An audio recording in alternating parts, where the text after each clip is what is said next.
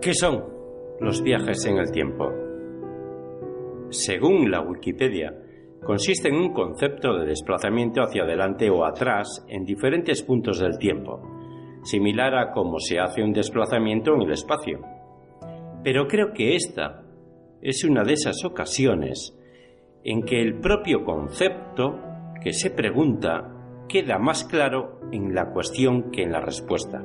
Todos sabemos de sobra lo que es un viaje en el tiempo, incluso un viaje en el espacio-tiempo. Era una mañana fría en la ciudad. Las calles estaban desiertas. Me había despertado sobresaltado y entre sudores, y la causa probablemente fuera alguna terrible pesadilla, como suele suceder en estos casos. Después de unos breves instantes intentando serenarme, me levanté de la cama y fui a la cocina para hacerme una taza de té. Últimamente me costaba mucho dormir y en consecuencia tomaba bastante té e infusiones que supuestamente hacían que me relajara y por consiguiente dormir mejor. Debo decir que me cuesta creer mucho en esas cosas. Con eso no quiero decir que sea un incrédulo y que tenga una mente tan obsoleta que no me crea nada de lo que me digan o, de lo que me aconsejen. Muy a mi pesar, al contrario. Tengo una mente bien abierta, pero muy lógica, y necesito comprobar las cosas por mí mismo. Y digo muy a mi pesar, porque a veces tengo que lamentar mi actitud, como en el caso de mi amigo David. Era una tarde bastante calurosa y mi amigo David y yo salimos a celebrar el ingreso en nuestra cuenta bancaria de la nómina. Vamos, que cobramos y salimos de fiesta. David era uno de esos amigos que le dices, tío, necesito ayuda. Y te dice, voy para allá. Y en 20 minutos está en tu casa. Ni te pregunta ni le preocupa para qué necesitas ayuda. Sencillamente, ahí está, siempre, o al menos estaba. Hace cuatro años que ya no está. Pero aquella noche fue especial, espectacular. Los motivos de su muerte creo que no vienen al caso, pero para los que pudieran sentirse intrigados o curiosos, les diré que murió de una metástasis con un final bastante agónico. Lo conocí en el instituto en plena adolescencia, y desde entonces fuimos, junto con otros amigos, parte de la misma piña. Durante años hemos salido de fiesta, viajado y visto un montón de películas. Los dos cinéfilos, imaginaos. Concretamente, él era un fan aférrimo de Star Trek, una saga que, si bien no me disgusta, tampoco me tiene como un loco militante de la franquicia. El caso es que al igual que a mí, le encantaba la ciencia ficción. Y precisamente en esa noche de fiesta que antes mencionaba, estuvo hablándome de viajes en el tiempo. Siempre ha sido un tema recurrente en Star Trek, eso lo sabemos todos. Y creedme que David estaba muy versado en ese tema. Abordaba el propio concepto dándome una explicación lo suficientemente cimentada en teoremas científicos como para hacerme vislumbrar la posibilidad de manifestar el concepto como una realidad algún día. Tengo que decirlo, esta conversación surgió a unas horas en que ya estábamos un poco perjudicados, y cualquier tema, cierto es, nos valía para decir tonterías. Sin embargo, su planteamiento me resultaba extrañamente interesante Pongámonos en situación. Queremos ir del punto A, donde nos encontramos, al punto B, que está, pongamos, a unos 60 kilómetros. Yendo a pie o corriendo tardaríamos todo el día. Pero si cogemos un coche, podemos tardar, pongamos, una media hora, por decir algo. De este modo, podíamos considerar que el coche bien podía ser una máquina del tiempo, ya que nos ha hecho llegar al punto B con antelación a lo que hubiésemos tardado en llegar por medios naturales. Bueno, pues tenéis que creerme cuando os digo que me dio mucho en qué pensar. Y todo ese recuerdo volvió a mí en esta mañana tan fría y pensé en la posibilidad de poder viajar en el tiempo y evitar que mi amigo tuviera esa terrible enfermedad. Amigos míos, en el preciso instante que pensé en esa posibilidad, me di cuenta de la imposibilidad del propio pensamiento. Pero no os equivoquéis. Un viaje en el tiempo podría suceder mismamente dentro de nuestra cabeza, sin necesidad de transportarnos físicamente allá donde queremos ir. Basta con recurrir hábilmente a nuestro archivo de recuerdos. Nuestra mente es capaz de hacernos volver a sentir sentimientos y revivir situaciones pasadas. No es materializar el viaje temporal, pero tampoco podemos negar la existencia de ese recuerdo. Pero fricototes, esto no es un programa de ciencia ni filosofía, y mucho menos de misterio o ciencias ocultas. Es un podcast de cine, y el cine va más allá. Consigue, a veces, y si la película es buena, hacernos pensar. Y estoy seguro de que todos lo hemos pensado alguna vez. ¿Para qué viajaría yo en el tiempo? ¿Qué pretendo? ¿Cambiar algo? Ahí entraríamos en el juego de las paradojas. ¿Sería posible cambiar el hecho que motivase mi decisión de cambiar el pasado? Y de ser así, ¿qué consecuencias traería ese cambio?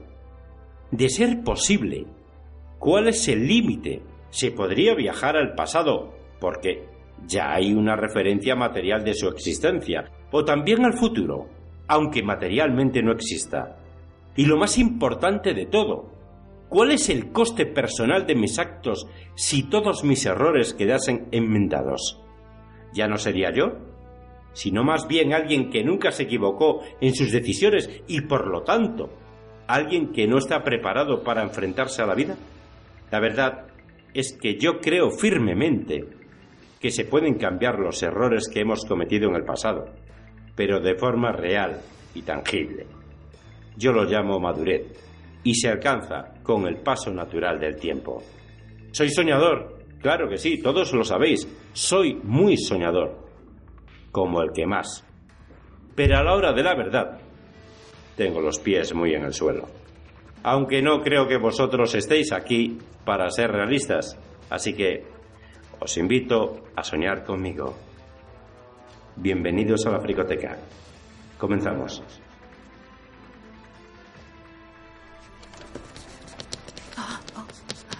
Perdone, el señor Philby está aquí. Ha insistido en verle. Dígale que estoy ocupado. No pienso irme, Alex. Dios mío, pero ¿qué te ha ocurrido? He estado trabajando. Estoy intentando verte desde el funeral. Venía cada semana, después cada mes. Luego dejé de venir, pero no te ha importado. Tú no tuviste la culpa. No, no tuve la culpa. Quizá debería culpar a la señora Watchit por recoger el anillo de la joyería. Por joyero, por fabricarlo. Por pobre desgraciado que arrancó la piedra de la tierra. O culparte a ti por presentarme a Emma aquel día. Nada puede cambiar lo ocurrido. No, te equivocas, porque yo lo cambiaré. ¿Qué, qué estás haciendo? Ahora no. Te invito a cenar dentro de una semana y te lo enseñaré. Bien, continuaremos esta conversación dentro de una semana. Dentro de una semana ni habremos hablado de esto.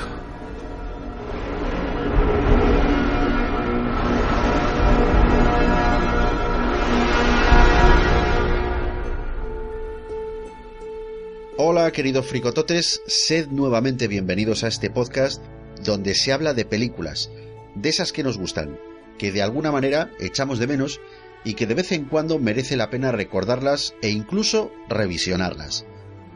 En este programa vamos a centrarnos en uno de esos temas recurrentes de la ciencia ficción. Ya hemos tratado esta temática en otros programas, los viajes del tiempo, una temática siempre interesante de la que merece la pena hablar con gente que igualmente es interesante Por eso ha estado, estará y está hoy conmigo el gran amante del género espaciotemporal. Es un placer dar la bienvenida al señor Lord Luis Incisus. Muy buenas, Iñaki, y hola a todos, fricototes.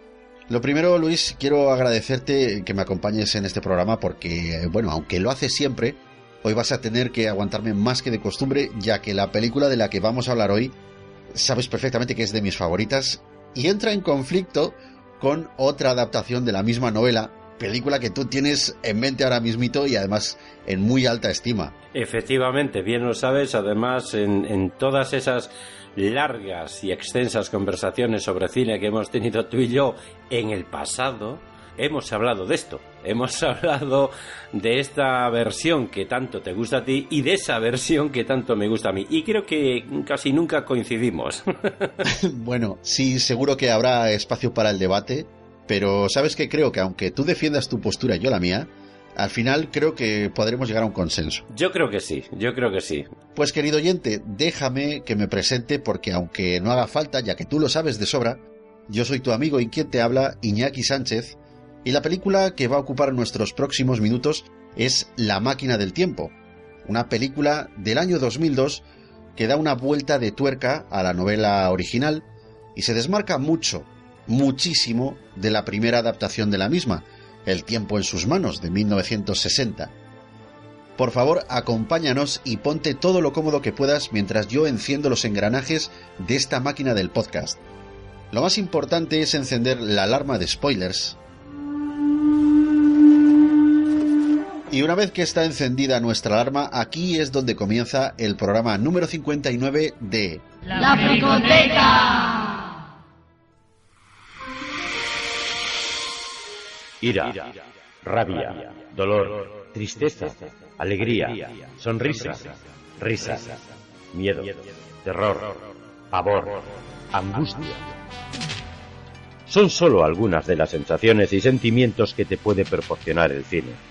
Pero no todo en el cine es igual ni a todos nos causa el mismo efecto la misma obra. Pero en ocasiones existen algunas películas que sí consiguen eso hacen que nos evadamos por completo de nuestra propia realidad, haciendo que nos sumerjamos en ese mundo maravilloso, terrorífico o divertido, creado por esos fantásticos guionistas y llevado a la pantalla por estupendos directores y genios de la interpretación, para hacer que durante dos horas seamos partícipes de esa genialidad desde nuestra butaca. Y es entonces donde se hace la magia, y esa película se convierte en una, película, película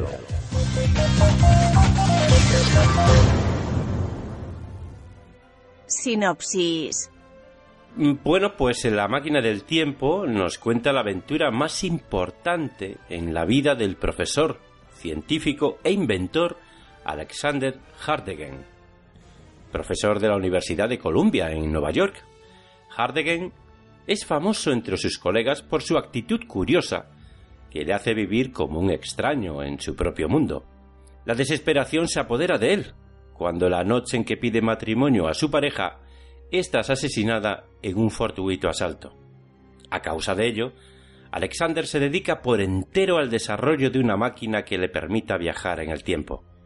Su finalidad, pues en principio, es la de volver al pasado para salvar la vida de su prometida, ya que está convencido de que es un hecho que no debería haber ocurrido nunca. Tras intentarlo en varias ocasiones y no conseguir evitar la muerte de su amada, se marca como objetivo viajar al futuro para intentar descubrir las claves del viaje en el tiempo y hallar así la respuesta de por qué no logra cambiar el pasado. Conforme va avanzando hacia el futuro, Hardegen observa cómo su mundo evoluciona, pero un accidente durante el uso de la máquina hace que dé un salto temporal que le coloca 800.000 años adelante en el futuro.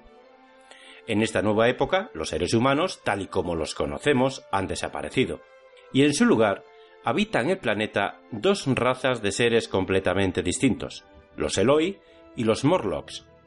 Los primeros son amistosos y viven en un mundo tranquilo y pacífico, mientras que los otros son monstruos cuya vida transcurre bajo el suelo, y salen para atacar a los Eloi. Hardegen tendrá que tomar la decisión que solo él puede tomar. Ser un mero espectador del paso del tiempo o cambiar lo que queda del futuro. Bienvenido al sistema Vox. ¿En qué puedo ayudarle? ¿Área de información? ¿Sabe algo de física? Ah, accediendo a física. Ingeniería mecánica. Óptica dimensional, cronografía. Casualidad temporal, paradoja temporal. ¿Viajar en el tiempo? Sí. ¿Accediendo a ciencia ficción? No, no, aplicación práctica. Mi pregunta es, ¿por qué no se puede cambiar el pasado? Porque no se puede viajar a nuestro pasado. Pero, ¿y si fuera posible? No lo es. Disculpe, ese es un tema sobre el que puede confiar en mí. Accediendo a los escritos de Isaac Asimov, H.G. Wells, Harlan Ellison, Alexander Hardegen. Oh, hábleme de este. Hardegen, 1869 a 1903. Científico americano con tendencia excéntricas teorías que incluyen un tratado sobre la creación de una máquina del tiempo. Hábleme de esa máquina. La escribió H.G. Wells en 1894. Más tarde fue adaptada al cine por George Pal y Andrew Lloyd Webber la convirtió en un musical que No, se representó no me en refiero a Broadway eso. 23 años. ¿Desea oír su partitura? No. There's a place called tomorrow, a place of joy, not a sorrow. Can't you see? It's a place for you. Gracias, ya he oído suficiente. ¿Desea algo más? Ah, no, no, yo quizá tenga más suerte dentro de unos cientos de años. Larga vida y prosperidad. Personajes principales. Aunque la película se distribuyó en 35 milímetros por la Warner Bros. en España, su distribuidora y productora de origen es la DreamWorks, un estudio con el que el director Simon Wells eh, ya estaba familiarizado. La película llega a los estudios barceloneses de Sonobloc para ser doblada al castellano. El director y ajustador de este doblaje es el gran Antonio Lara, que trabajó con Sally Templer como traductor, David Doncos como técnico de mezclas y Joan Olivé, que fue el técnico de sala. El elenco protagonista es el siguiente. Alexander Hardegen, interpretado por uno de nuestros actores más queridos, Guy Pearce. Hardegen es uno de esos cerebros inquietos que no descansan. Ocupacionalmente da clases de física en la Universidad de Columbia, en Nueva York.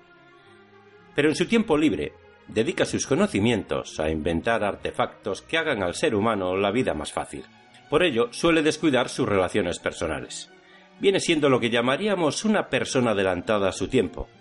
Pero a medida que se suceden los minutos de la película, podremos observar cómo su personalidad también evoluciona.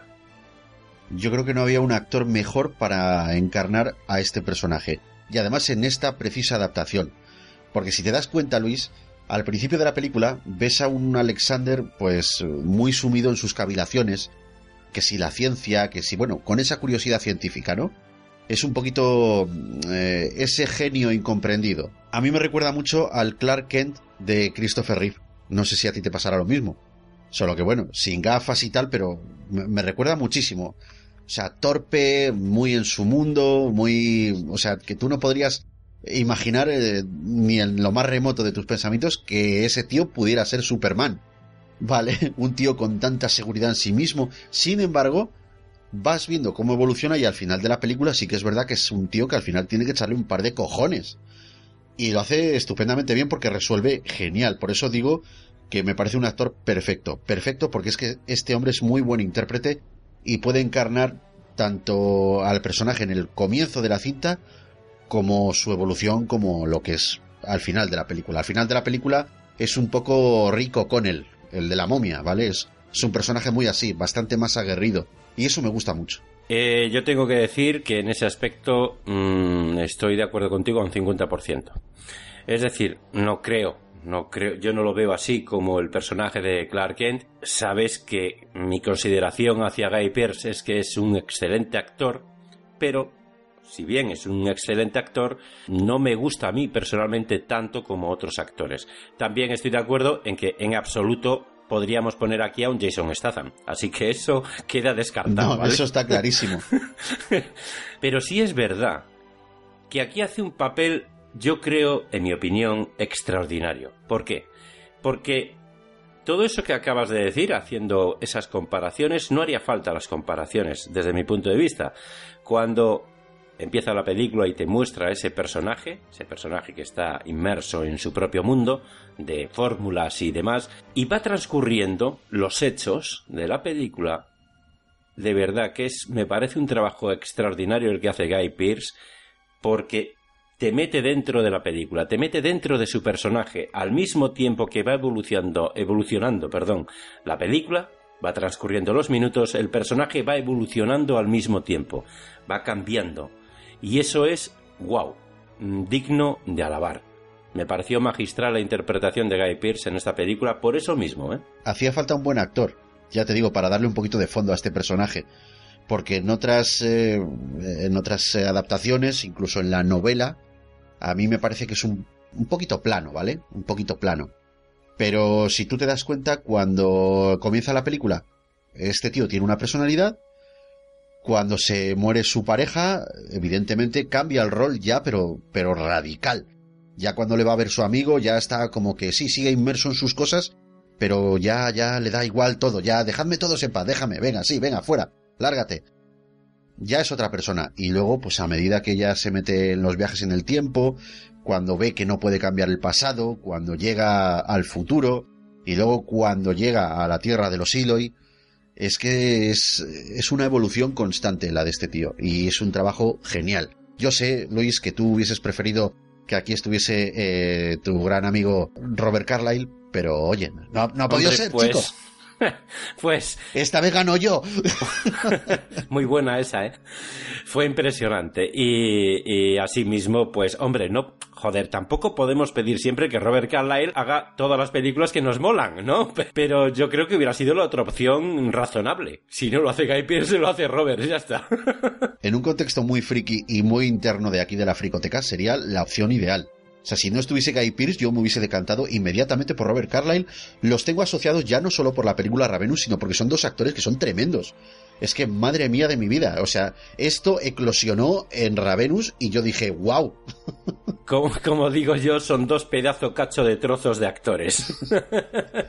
Impresionantes los dos. Pues mira, en España eh, le oímos en la voz de otro cacho de pedazo de trozo de actor.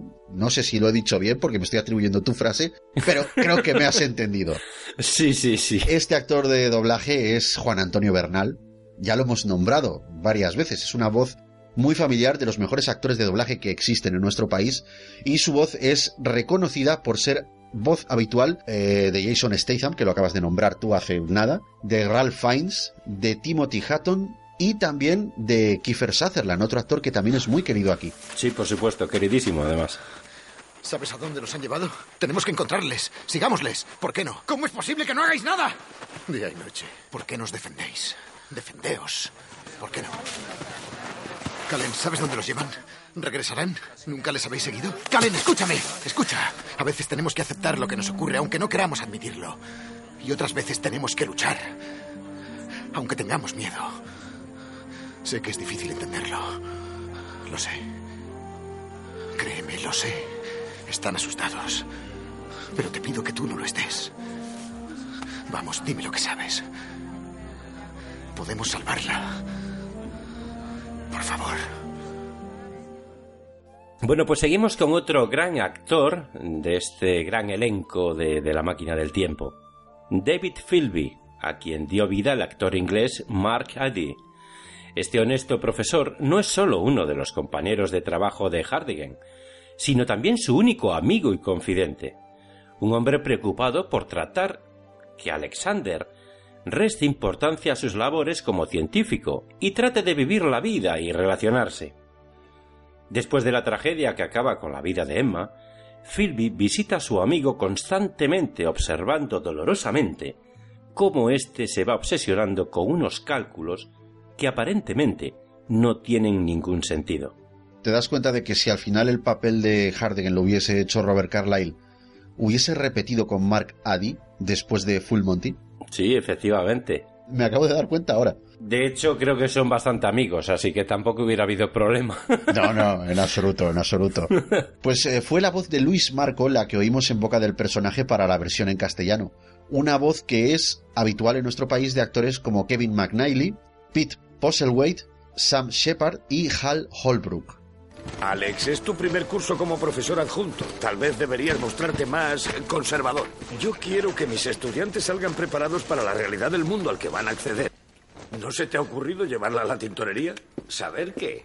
Porque hace el mejor pastel de carne que he probado jamás. No. Soy todo bombín. ¿Por qué pierdes el tiempo con ese chiflado? Un profesor de la Universidad de Columbia no debería cartearse con un contable alemán loco. Me pregunto si no estaremos yendo demasiado lejos. Con esto, con todo esto, algo mejor. Créeme, Alex, te deseo suerte. Es encantadora y te ha influenciado positivamente. Bueno, pues vamos a continuar ahora con la señora Watsit. Estuvo interpretada por la veterana actriz Philidia Lowe. Esta mujer es la estricta ama de llaves de Alexander, una mujer con refinados modales que lleva al día los asuntos del profesor en el hogar, disciplinada, conservadora y siempre fiel al lugar donde trabaja, un sitio que considera su hogar. Y después de tantos años llevando los asuntos de Alexander, se puede decir que es casi como una madre para él. Yo me he dado cuenta de que Philby tiene ese aura, ese halo de hermano mayor y la señora Watchit, eh, sí, eso, eso que me estás diciendo tú. Es como, como si tuviese una influencia materna. Es un poquito, a la, vez un poquito Rottenmeier, por eso, eh, bueno, ese, ese gusto refinado inglés, como la institutriz, ¿no? Las típicas institutrices de aquella época en, Inglaterra, pero a la vez actúa un poquito como, como madre. Oh, venga, cámbiate, que estás lleno de tiza. Venga, eh, oye, que ha venido tu amigo a verte. Venga, sal de ahí, venga. No sé, está muy bien. Creo que, que constituye un poquito lo que sería la pequeña familia de Alexander Hardegen. Cuando he visto esa escena que acabas de mencionar, la señora Watchit diciéndole cámbiate, venga, que vas hecho unos harapos, me ha recordado al ama de llaves de Sherlock Holmes, tío. ¿Sí? sí, sí, sí, sí, me lo ha recordado, tío. Y es que es casi calcao, casi calcao. Bueno, también corresponde un poquito a esos arquetipos, ¿no? De aquella sí, época. Sí, claro, claro, efectivamente. Bueno, pues vamos, vamos con la ficha de doblaje. Mm, vamos a hablar de la señora Watchit, cuya voz en España es, la, eh, vamos, inconfundible y experimentada voz de Marta Martorell, una actriz de doblaje que, bueno, tiene muchísimos años de experiencia en este oficio, en el doblaje nacional, y está asociada normalmente a actrices como Maggie Smith, Alice Drummond, Joan Wright y, por supuesto, por supuestísimo, la que todos tenemos en mente, y la que todos nos vamos a imaginar ahora cuando oigamos el pequeño clip de voz. La genial Angela Lansbury. Ah, vaya, el señor ya está en casa. Hola, señor Philby. ¿Era por el ejercicio de subir y bajar estas escaleras? Sí, lo tengo. Pero no crea ni por un momento que le dejaré salir con esta chaqueta inmunda. Vamos, entre ahí y cámbiese. ¿Mm? Ah, ha recibido otra carta de ese hombre tan fastidioso. Oh. Así me gusta más. Por una vez parece un caballero de verdad. Oh, conseguirá que me desmaye. Y seguimos con la preciosa Emma. Fue interpretada por la siempre hermosa Sienna Guillory. Esta mujer es la prometida de Alexander y la clave, sin saberlo, de su aventura con la máquina del tiempo. Al parecer, Ambos fueron presentados en su día por David Philby, el amigo de Alexander, y se enamoraron. Por un fatídico capricho del destino, la noche en que Alexander le pide matrimonio, ésta muere. Pero por mucho que el profesor viaje al pasado para salvarla, acabará muriendo de uno u otro modo, siempre en esa misma noche. Es una actriz que a mí me, gusta bastante porque la veo con, con esa capacidad mm, de entrar en, cualquier vestido. Y cuidado, no me refiero a algo literal, sino que es camaleónica, ¿vale? Tú la ves aquí y tiene una personalidad, tú la ves en Resident Evil, tiene otra personalidad. en esta película de. ¿cómo, se llamaba? ¿Esta de Ladrón del Rayo? O, bueno, no, me acuerdo, quizá esté ah, confundiendo los títulos. era eh, Percy Jackson y el. No, no, era ah, Creo, creo que sí. bueno, me puedo confundir porque... Eh, sí, también con nuestro querido Jeremy. Sí, sí. Son películas además que en su contexto, bueno, yo, yo las confundo, ¿vale? No voy a decir que sean iguales ni que sean similares, pero bueno, yo las confundo. Pero creo que es eh, esta de Eragon. Y además creo que en esa película trabaja con Robert Carlyle, que lo acabamos de mencionar. Y es una de esas actrices que parece como que ha pasado desapercibida por el mundo del cine, del cine de, bueno, de primera división. Y sin embargo es una actriz que yo creo que podría dar muchísimo, muchísimo más. Muchísimo más. Y por supuesto, no quiero ponerme a hablar de, su aspecto físico porque es que es, abrumador el atractivo de, de esta chica, ¿vale? Pero creo que su trabajo como actriz podría estar más explotado porque es genial, es genial. Sí. No se me ocurre con quién compararla, porque es que creo que es muy única, es, es muy individual y tiene un poder interpretativo que está por explotar. Yo solamente diré de esta mujer que es preciosísima. Tiene una sonrisa espectacular. Sí. hay un primer plano de los dos cuando, cuando le está pidiendo matrimonio y es que es divina. Cuidado con lo que voy a decir, que nadie me corte la cabeza. ¿eh? Cuando he visto la sonrisa de esta mujer, me he acordado de una película del 33, 39, no me acuerdo, la verdad es que no me acuerdo, perdonarme, no me acuerdo. La película es Venus era mujer de Ava Gardner. Es decir, la sonrisa de esta mujer me ha recordado la belleza de Ava Gardner. O sea, fantástico. Pues la voz del personaje no es otra que la de la inconfundible Marta Barbará, una voz icónica dentro del doblaje nacional que habitualmente podemos encontrar en boca de actrices como Selma Blair, Eva Green, por supuesto y por defecto, Virgin Ledoyen y Scarlett Johansson. ¡Alexander! Llegas tarde, profesor. Según dicen, es la última moda en París. Acabo de comprarlo por 5 dólares en Macy's. ¿A qué ridículo? Bueno, ¿dónde está? El ramo de flores. Me prometiste unas flores esta noche, ¿no lo recuerdas? Vaya, menuda novedad. Oh, ¿Damos un paseo por el parque? Profesor, estás temblando. Espero que no estés enfermo. Oh, Alex. El momento está perdiendo su encanto. Un feldespato. Has acertado. Y vamos a pasar ahora a un personaje curioso, cuanto menos. Es el sistema Vox NY114. Estuvo interpretado por Orlando Jones. Este sistema no es ni más ni menos que una base de datos a nivel mundial que surgió gracias a los avances tecnológicos del siglo XXI. En este sistema se alojan todos los conocimientos humanos. Está provisto de un núcleo con suficiente energía como para sobrevivir siglos y siglos. Se especula incluso que su fuente de energía es renovable y constante. Sin duda, una mina de conocimientos que esclarecerá muchas incógnitas al protagonista acerca de los Iloi y los Morlocks, pero no podrá darle la respuesta que Alexander ha venido a buscar. Por esta temporadica, por ahí por los principios de los 2000 y, y esos años, Luis, este actor, Orlando Jones, sí que tuvo, o sea, tuvo curro. Eh, estuvo en bastantes películas importantes y parecía que este tío iba a despegar y al final, bueno, pues se quedó ahí y ahora lo vemos ocasionalmente a lo mejor en alguna serie. Es una pena porque sí prometía, prometía este actor bastante. La voz de este personaje es también pues muy conocida en España. Es la voz de Eduard Farelo, una voz que hemos oído en muchas ocasiones, más de las que nos damos cuenta, y eh, ha estado en boca de Edward Barnes, Josh Lucas, Gary Durdan y por supuesto la más inconfundible de todas, la de Eric Bana. Bienvenido al sistema Vox. ¿En qué puedo ayudarle? Eso es mi núcleo de memoria fotónico, o NMF en nuestra jerga. Una unidad de información de la Biblioteca Pública de la Quinta Avenida. Vox número de registro NY114. ¿En qué puedo ayudarle? Estoy aquí, señor. Soy un fotónico impulsado por fusión con capacidad de enlace verbal y visual conectado a todas las bases de datos del planeta.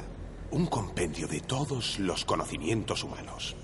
Da igual, todos reaccionan así. ¿En qué puedo ayudarle? Y llegamos a un personaje muy, muy, muy del futuro. Mara. Interpretada por la cantante Samantha Mumba en una de sus pocas intervenciones en el mundo del cine. Mara pertenece a los Iloi, esa raza paradisíaca que ha logrado sobrevivir en la superficie del planeta después de que la luna cayese del cielo. Su tribu acepta la vida tal y como es. No tiene preocupaciones por el pasado ni ambiciones para el futuro. Su mundo le proporciona lo necesario para vivir en paz y armonía. Rinde culto a sus antepasados y lo único que turba su bienestar son los ataques de los Morlocks, pues sabe que tarde o temprano esos ataques le separarán de su hermano Kalen. Es la voz de Joel Mulash la que oímos en la versión doblada al castellano, una voz que es habitual de Elisa Dushuku, Kerry Washington, Rachel McAdams y también, también de Scarlett Johansson. ¿Entiendes mis palabras? Torcolón. El ex. Idioma de piedra. Lo aprendemos de pequeños. Ellos Torgen. Olvidar. Ellos olvidarlo. Pero yo enseñar. Decides si deberíamos tirarte al río. Dímelo rápido y dime la verdad. ¿De dónde vienes? Les he dicho que te golpeaste la cabeza. Y ahora eres un vagabundo retrasado. Y llegamos al personaje más interesante. Aparte del propio protagonista, obviamente. Un personaje creado especialmente para la película. Hubert Morlock. Maravillosamente encarnado por Jeremy Irons. Ese siniestro ser es el jefe de los Morlocks. Es el que piensa y ordena, al igual que lo haría una abeja reina. Sus poderes telepáticos no solo afectan a los de su especie. Su poder mental le sirve para influir en las criaturas de los alrededores, incluidos los Eloi. Por eso, tienen pesadillas que descondicionan a mantenerse alejados de los alrededores de sus guaridas. En su escasa intervención, cobra una importancia muy considerable, ya que nos explica cómo viven los Morlocks. Por si esto fuera poco, es el único ser de su tiempo capaz de aportarle a Alexander la respuesta que ha venido a buscar.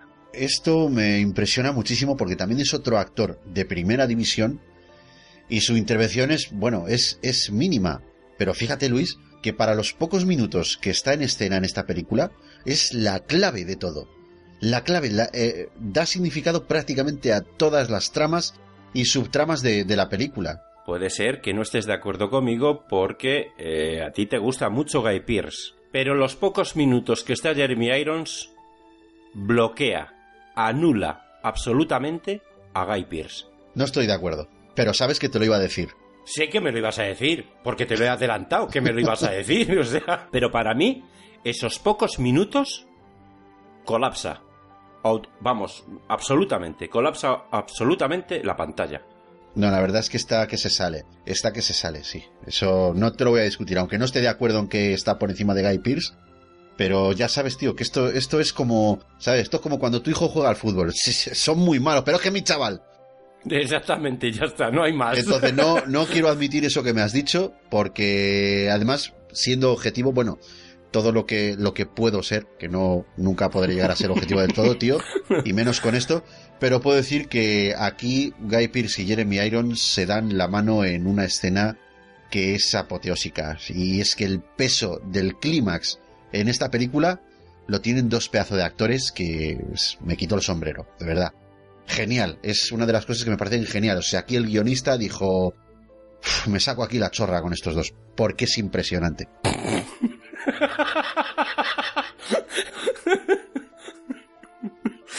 Vale, muy buena esa, tío, muy buena. Eh, no quiero desmerecer la interpretación de Guy Pearce. Pues ya me la estás desmereciendo.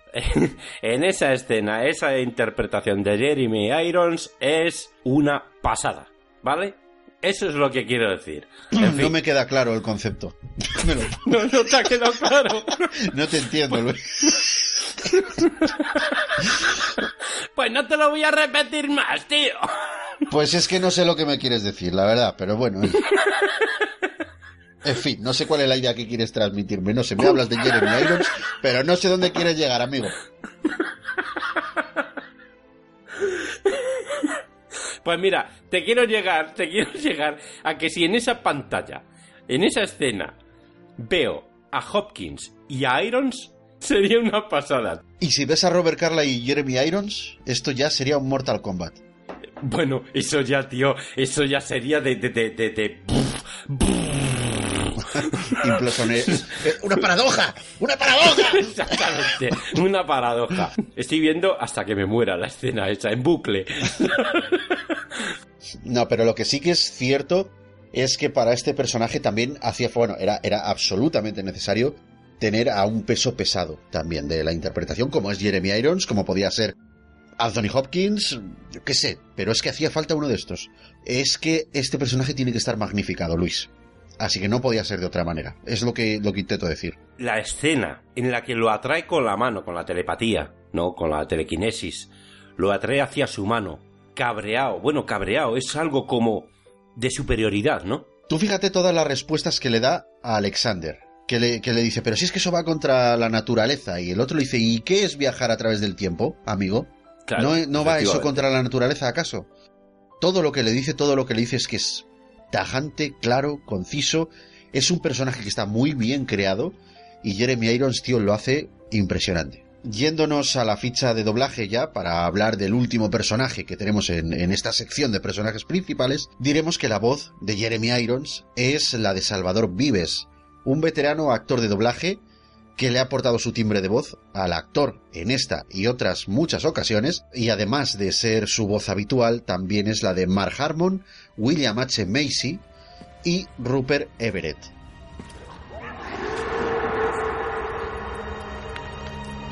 No te preocupes, estás a salvo. Yo les controlo.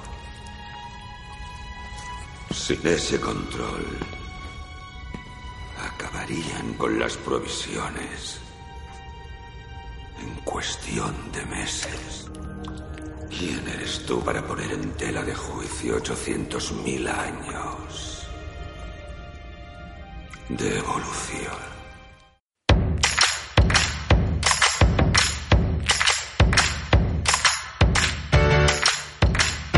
Hola, el próximo 20 y 21 de octubre, la Unión Podcastera realizará su primer maratón en directo. Estaremos emitiendo ininterrumpidamente desde el sábado a las 3 de la tarde hora española hasta las 3 de la tarde del día siguiente. Podcaster de distintos países de habla hispana se darán cita a este evento. Se hablará de podcasting, pero también de muchos otros temas que serán de tu interés. Únete a las redes sociales de la Unión Podcastera para no perderte ni un detalle. Nos encuentras en Twitter como Unión Podcastera y en Telegram como arroba unionpod. Te esperamos.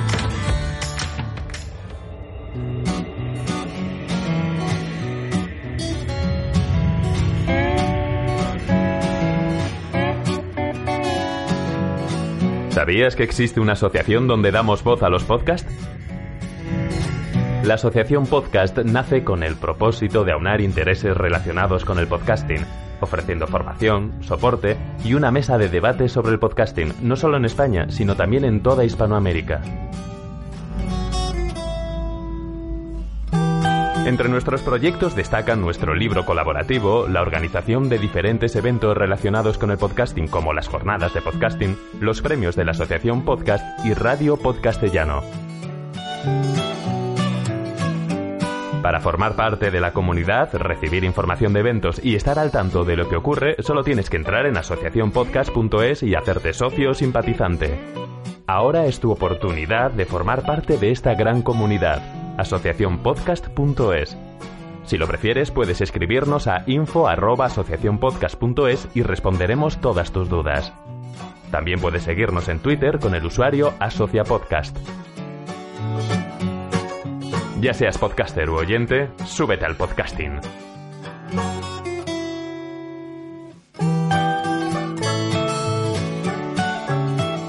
Gracias, de nada.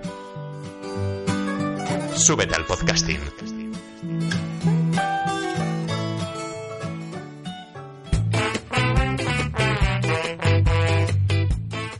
Hola, soy Goyix del Hola, soy Bernardo Pajares del podcast. Hola, somos Matco. Hola, soy Charlu del podcast. Hola, soy Marta, no soy. Hola, soy Jaime. Hola, soy Juan Ortiz del podcast. Y estás escuchando Invita a la Casa. escuchando Invita a la Casa. Invita a la casa. Invita a la casa. Invita a la casa. Invita a la casa. Invita a la casa. Cultura digital y ocio analógico. Tu magazine de sobremesa. Con su pizquita de desenfado. Tu magazine de sobremesa. Lo mejor de la podcastfera. Con su pizquita de desenfado. No a cenar, pero casi.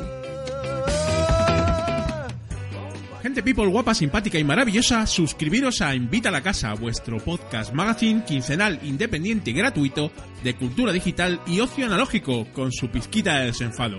Charletas sobre aficiones, hobbies y tecnología de usuario, vermus con gente interesante, cine, gastronomía, curiosidades y ficciones sonoras.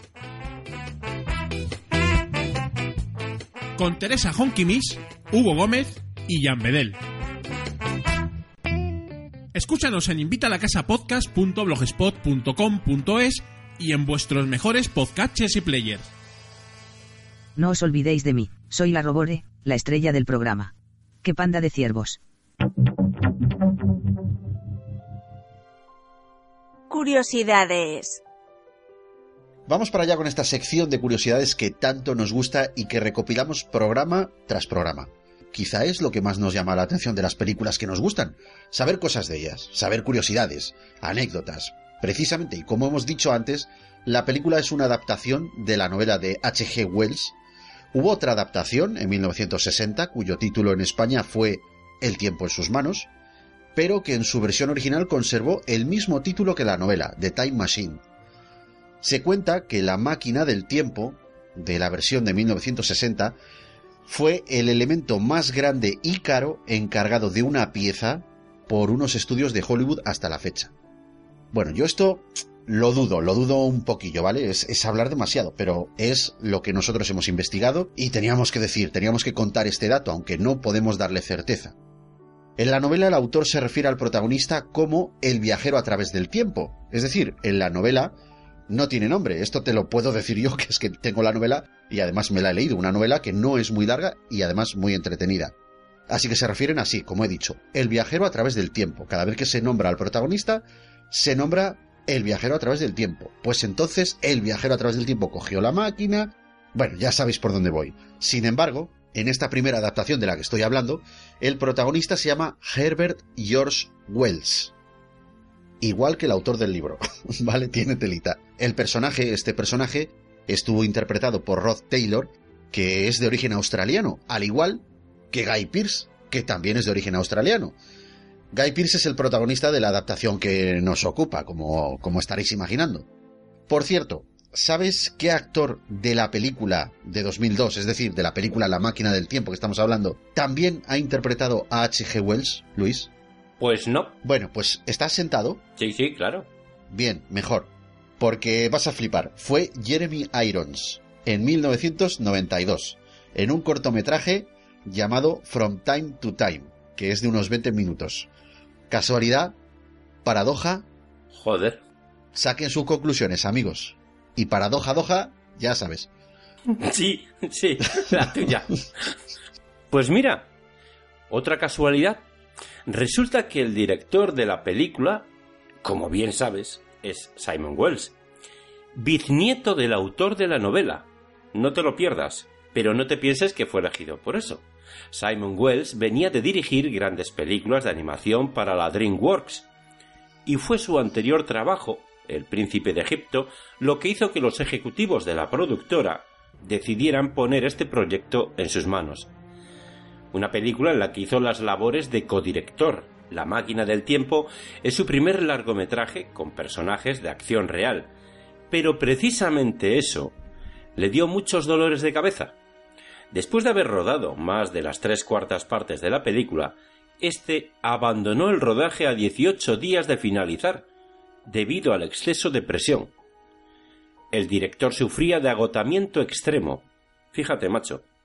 Durante ese tiempo, la productora contrató a Gore Verbinski, quien finalmente cumplió con las fechas previstas. No obstante, Simon Wells volvió para la postproducción. No lo busquéis en los créditos porque Gore Verbinski no está acreditado. Cosa que además me parece muy mal. Eh, se le podía acreditar como codirector o coproductor, bueno, en fin. ya son temas de la gente que pone la pasta, me imagino. Pues hombre, yo creo que si su trabajo fue eh, a falta de 18 días de finalizar eh, el, el- el proyecto, el- la película, pues hombre, que menos que aunque fuera como ayudante de dirección. En fin, no sé. o yo. agradecimientos o algo de eso. O, o exactamente agradecimientos, por ejemplo, por su colaboración en el proyecto. Mm, Yo qué sé. Se puede hacer de mil maneras sin que quede mal ni para uno ni para otro. Bueno, eh, la máquina de la película, mm, la verdad es que presenta un aspecto que recuerda mucho a la de la adaptación de 1960. Pero claro, bastante más grande, mm, bastante más majestuosa. En lugar de un círculo que gira detrás del protagonista, lo que hay son varios paneles de lentes, de, de, bueno, una lente que se llama lente de Fresnel, que se despliegan esos paneles formando una semiesfera detrás del ocupante y otros varios de la misma manera en la parte inferior que también gira. Todo esto más o menos a la altura de los pies. Pues este diseño se le ocurrió a Simon Wells para homenajear la novela de su bisabuelo, ya que en ella se menciona que el viajero a través del tiempo es un profesor de óptica física. Y bajo mi opinión totalmente inexperta, eh, este diseño está que se sale. Aquí sí que no admito, Luis, que me digas lo contrario, macho. Porque es, es que esto es, es sensacional. Pero claro, por otra parte también es lógico. A mí el diseño de la máquina antigua pues me gusta mucho, pero creo que es muy de esa época. Sin embargo, esto, pues teniendo la referencia de la película de 1960, se pudo crear una cosa más majestuosa. Todo esto es mejorar, escoger algo y tratar de mejorarlo. Y la verdad es que quedó, quedó tremendo, quedó tremendo, está que se sale. Y oye, que me perdonen los fricototes, pero yo es que estuve flipadísimo con el DeLorean de regreso al futuro hasta que vi este diseño de Simon Wells, el diseño este de la máquina del tiempo. Y todavía sigo flipando. Esta máquina, además, que, que todo son ventajas, porque no necesita ni plutonio ni alcanzar los 140 kilómetros por hora, amigo. O sea, tú te sientas y te puedes ir al futuro, ¿vale? Y oye, ya hablando de mi actor fetiche, un actor con el que flipo cada vez que lo veo, Guy Pearce. Pues resulta que Guy Pearce se rompió una costilla en la escena donde queda inconsciente dentro de la máquina. ¿Te acuerdas, Luis? Que hay un terremoto y no termina el tío de despegar, así que se agita la máquina y este pues se golpea en la cabeza, se golpea en el costado. Bueno, pues uno de esos golpes que al final quedó montado en la película le produjo una fractura en, una costilla. Pero ahí no viene lo, lo bueno. Estas cosas pues pueden pasar. Pues eh, lo bueno viene porque no solamente siguió rodando la película sin ausentarse de los estudios, sino que continuó haciendo la mayoría de sus escenas de acción. Y se frustraba mucho cuando el equipo no le dejaba participar debido a la lesión. O sea, el tío debía de... No, eh, que viene un Morlock, yo corro y tal, y que me vaya persiguiendo. Y el equipo de producción le debía diciendo, pero tú qué haces, pero párate, que no puedes correr, amigo, que te vas a romper otra costilla, yo qué sé. Lo que te quiero decir es que no le dejaban, no le dejaban y este tío estaba muy metido en, en la producción. No te imaginas, Luis, cuánto quiero a este pedazo de cacho de trozo de actor. Esta vez lo he dicho bien, ¿no? Sí, perfecto. vale, vale. Es que ya sé que es tu frase, pero me viene eh, como picha al culo. Esa es mía. Déjame decirte que Guy Pearce es un actor como la copa de un pino. Ha interpretado muchos y muy diversos papeles a lo largo de su carrera y nunca, nunca ha gozado de, bueno, pues de un éxito comercial exacerbado. Ha tenido un éxito un poquito más, más limitado, ¿vale? Y oye, no es que no lo merezca. Date cuenta, lo hemos visto hacer de villano en varias ocasiones. Te voy a mencionar esta última, la de Brimstone, esta película del oeste que tanto me gusta que hace de, bueno, de este predicador obsesionado con, con su hijastra. Es que es un actor tremendo. Ha hecho de villano, ha hecho de travesti, ha hecho de un héroe cobarde, acuérdate de Ravenus, ha hecho de detective, acuérdate de LA Confidential, de soldado, de abogado, de obseso desmemoriado en Memento y hasta de héroe de acción a lo John McClane. También, acuérdate, MS1, máxima seguridad. Y es que... mm, Es que creo que no hay papel que no pueda hacer. No solo hace cine, también está siempre implicado con importantes obras de teatro en Australia, porque es allí donde se formó. Tiene muchísimas tablas. Yo te repito que no creo que haya un papel que este actor sea incapaz de interpretar a la perfección. Otra cosa es que te guste más, que te guste menos. Pero este vale para todo. Mira, su madre era profesora de economía y costura, y su padre era un piloto de pruebas neozelandés que murió cuando Guy Pearce tenía nueve años. ¿Qué hizo su madre cuando murió el padre de Guy Pearce? Pues cogió y se mudaron los dos para, bueno, y empezaron, la madre empezó a administrar una granja de ciervos mientras él estudiaba. Desde niño siempre se interesó por, bueno, temas de interpretación y realizó varias obras de teatro. Por eso te digo que este, pues que viene de ahí, viene del teatro y lo, lo defiende mucho, está muy implicado. Guy Pearce fue formado por la compañía de teatro Gisoda Junior Players y estuvo desde los 16 años hasta los 42 practicando, no te lo pierdas, fisioculturismo y participó en un concurso como representante de Victoria donde obtuvo el título de Mister Natural. También, ya para acabar de, de elogiar a Guy Pearce, pues eh, es compositor y es multiinstrumentista. ¿Cómo te quedas, tío? Pues debo decir que si no es porque me lo has contado, no me hubiera creído que te gustara este actor. ¿eh? Bueno, pero dime, dime que lo quieres ahora un poquito más. dame el placer, tío, dame el placer de escuchar eso de tu boca. No, no lo quiero un poquito más, pero sí que le tengo más respeto ahora que sé todo esto. Mira tú. Me has hecho muy feliz con esto que has dicho. Sí, sí, sí. Ahora digamos que tiene... No lo necesita para nada, obviamente, pero eh, mm, me siento más cercano ahora. Le tengo mucho más respeto ahora. Bravo, Luis. Si es que al final resulta que eres un tío muy honesto. Sí, sí, sabes que sí, que soy muy honesto claro. y soy muy objetivo. Y si el tío se lo merece, pues se lo merece. Ya está. Bien, pues siguiendo con la dinámica de las curiosidades, debemos decir que en esta película hace su debut en el mundo del cine la cantante irlandesa Samantha Mumba. El chaval que hace el papel de su hermano, Kalen, es su hermano en la vida real. Homero Mumba se llama. El lenguaje de los Eloy fue creado por John Logan, que está acreditado como coproductor. Hay una secuencia en el guion de la película en la que unos fragmentos de la luna caían sobre Manhattan. Algunos de ellos golpeaban las torres gemelas del World Trade Center. No se incluyó en el rodaje debido a la sensibilidad social que se había adueñado entre la población de Estados Unidos, ya sabéis, debido a los recientes atentados del 11S. Haciendo un poco de investigación por foros cinéfilos, se habla sobre Vox NY-114. Se dice que cuando éste le hace el saludo vulcaniano de Star Trek a Alexander, a este le sigue un efecto de sonido perteneciente a una puerta de la nave Enterprise abriéndose. Bueno, la verdad es que a mí me cuesta apreciarlo, pero tampoco quiero desmentirlo porque en versión original no la he visto, y puede que ahí se aprecie con más claridad. Este personaje iba a ser, en un primer borrador del guion, un robot. Sin embargo, Steven Spielberg estaba por aquel entonces realizando IA, inteligencia artificial, de modo que todos los diseños que se estaban creando para el personaje se parecían demasiado y de forma involuntaria a los robots de, la película de Spielberg. Finalmente, fue el diseñador de producción Oliver Scholl a quien se le ocurrió la idea de que fuese un holograma. Vox nombra a Isaac Asimov, Harlan Ellison y H.G. Wells, tres famosos escritores de ciencia ficción. Asimov escribió en 1955 El fin de la eternidad. Aquí se pronuncia sobre el viaje en el tiempo y los riesgos de realizar cambios en el pasado. Ellison escribió numerosos guiones sobre ciencia ficción, incluyendo, por supuesto, viajes en el tiempo, para series de televisión como Más allá del límite, del 63, ¿te acuerdas, Luis? Sí. Y La dimensión desconocida, del 59. Ya sabemos que H.G. Wells escribió la novela en la que se basa la película. Seguidamente, Vox le dice al protagonista que de esa novela se hizo una película en 1960 dirigida por George Pal. Esto es totalmente cierto, lo acabamos de hablar, la película es El tiempo en sus manos.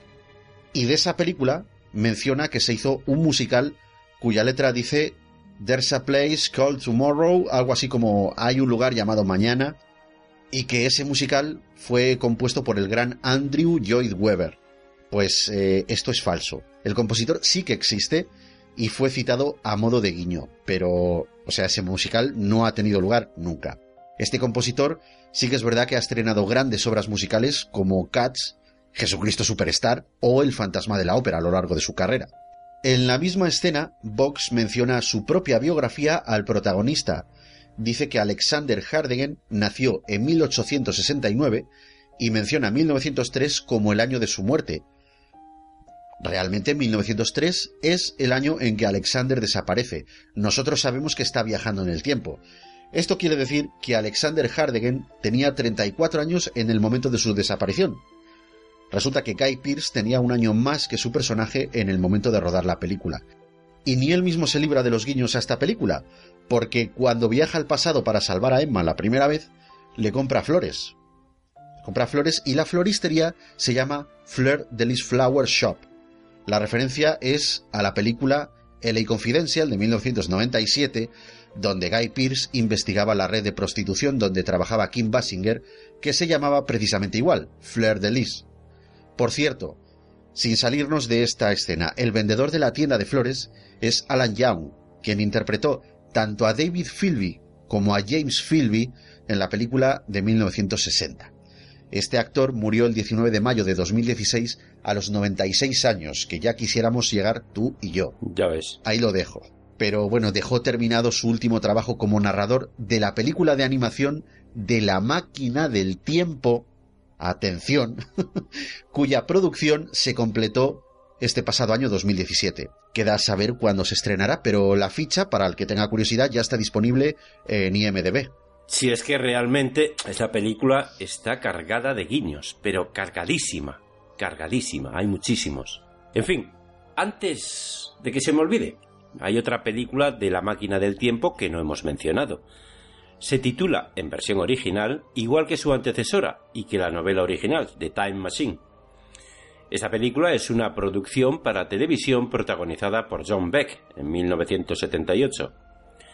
Sigue básicamente las mismas pautas que su antecesora. Incluso los personajes conservan sus nombres a excepción del protagonista, que se llama Neil Perry. Es muy bizarra incluso para la época. Y del diseño de la máquina del tiempo, mejor no te hablo, porque sangrarías por los ojos, Iñaki. Es en forma de pirámide. En fin, para no mencionarlo. Y los Morlocks, bueno, horribles. O sea, un mono de currela de la construcción y una carreta. O sea, que imagínate. El disfraz de carnaval improvisado de última hora en todos los pueblos de España. Sí, yo he tenido ese disfraz. sí, ¿no? bueno, en fin, seguimos con guiños a la película de 1960. En aquella película, el prota salva a la chica de los Morlocks utilizando una antorcha. En la de 2002, Kalen salva al protagonista de los Morlocks también utilizando una antorcha. El característico rugido de los Morlocks es, en realidad, el de un toro. En la casa del protagonista puede verse un retrato del autor de la novela de H.G. Wells, colgado en la pared. Desde allí, desde su casa, Alexander Hardegen viaja en el tiempo. Hace cuatro viajes al futuro. El primero observa el paso del tiempo en la tienda de ropa para mujeres de enfrente y ve cómo a medida que avanzan los años, la moda va cambiando y las faldas de los maniquíes van siendo más cortas. Esto es un guiño a la película de 1960, donde Rod Taylor observa lo mismo en su viaje al futuro. En ese viaje detiene la máquina el 24 de mayo de 2030. En su segundo viaje, avanza unos siete años, en agosto de 2037. Allí es cuando las perforaciones en la Luna hacen que ésta se rompa a pedazos. En su tercer viaje, Alexander sufre un accidente con su máquina al no haber conseguido esta suficiente velocidad para quedar suspendida en el tiempo y queda inconsciente mientras la máquina avanza sin control. Finalmente, llega al mundo de los Iloi el 16 de julio de 802.701 año. El cuarto y último viaje al futuro que Alexander realiza sucede durante su pelea con Hubert Morlock, llegando hasta el año 635.427.810. Ahí es nada. Y amigos, la curiosidad es la siguiente. De todas las películas en que se dan viajes en el tiempo, este es el punto más lejano en el tiempo donde un personaje ha llegado. Telita, historia del cine. Y bueno, para terminar con la sección de curiosidades, el libro que Vox NY114 lee a los niños Eloy al final de la película son las aventuras de Huckleberry Finn. Los fieles asombrados se pusieron en pie y miraron atónitos a los tres niños que estaban ante ellos. Tom iba al frente, seguido de Joe y Huck, vestido con ropas andrajosas que cerraba tímidamente la marcha. Se habían ocultado en una galería tapiada y vieron su propio funeral. Cabe destacar que el número de licencia de Vox NY es 114, un número que sirve como homenaje a Stanley Kubrick. Y aquí es donde viene otro guiño, ya que el director lo usaba a modo de seña de identidad para firmar varias de sus películas. En Teléfono Rojo, Volamos hacia Moscú, era el decodificador. En 2001, Una Odisea en el Espacio, era el número de la placa del explorador de Júpiter. Y en La Naranja Mecánica, al protagonista, Alex Delarge, eh, le suministran una sustancia llamada Serum 114. Este detalle posteriormente se convirtió en un guiño de otros directores hacia Kubrick.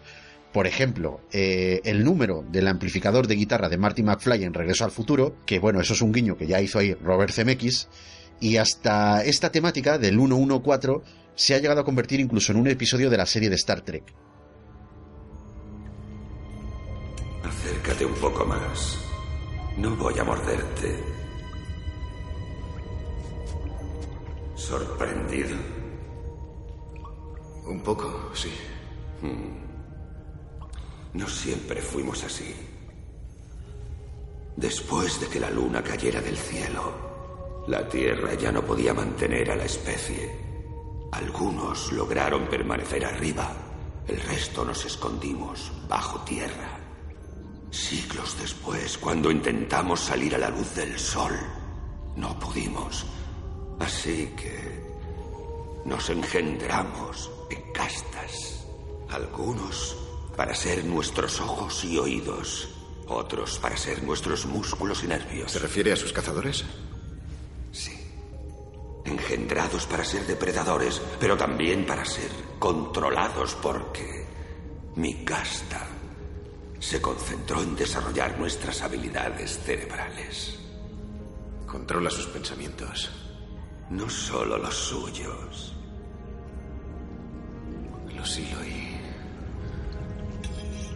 Así que no les basta con cazarles como animales. ¿Ese es su papel aquí? ¿Servir de alimento? Sí.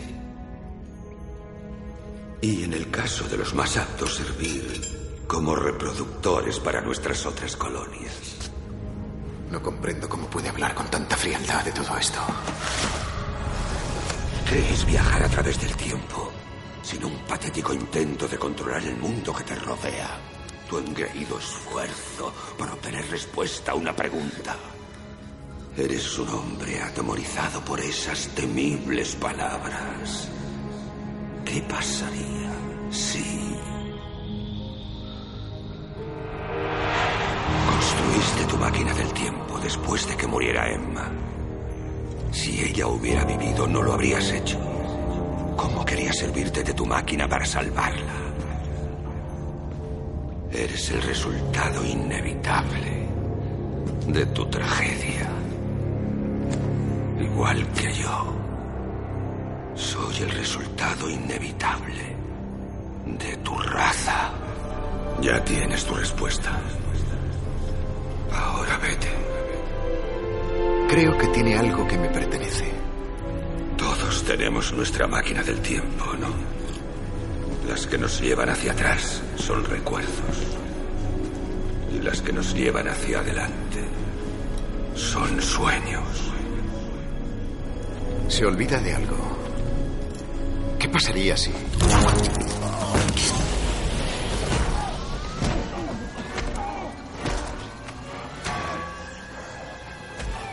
Reflexiones de la película. Oye, una pregunta, la verdad, que, que plantea en su contexto otras muchas, ¿verdad? ¿Qué, ¿Qué pasaría si? Sí, efectivamente. Y es una pregunta que, que yo creo que durante, vamos, yo creo que todos nos hemos hecho esa pregunta miles de veces. Bueno, pues eh, aquí es, Luis, donde, donde vamos a tener un poquito la polémica, ¿vale? Bueno, una polémica de buen rollo. Porque claro, yo te pregunto, ¿cuál prefieres? ¿La antigua, El tiempo en sus manos de 1960 o La máquina del tiempo de 2002? Que por cierto, eh, la película es de 2002, pero aquí en España ya se estrenó en 2003. ¿Vale? Eso es una curiosidad que se me había olvidado mencionar. Yo estoy seguro que tú prefieres El tiempo en sus manos. A ver, ambas dos, ambas dos son muy buenas y están muy bien hechas y quizás eh, después de revisionarlas, ambas dos, el tiempo en sus manos eh, en algunos en algunas escenas puede ser es eh, que ha envejecido un poco mal, ¿vale? Un poco mal por todos los avances que tenemos ahora, CGI y todo este tipo de cosas. Pero pero igualmente mmm, yo prefiero prefiero eh, desde el punto de vista de cinéfilo prefiero el tiempo en sus manos no por nada es es, es, un, es una novela muy adelantada a su tiempo en mi opinión. Está bien representada. Sí es cierto sí es cierto que han se ciñeron muy muy muy con bastante exactitud a la novela. Y eso quizás le restó importancia a, a, la película, ¿no?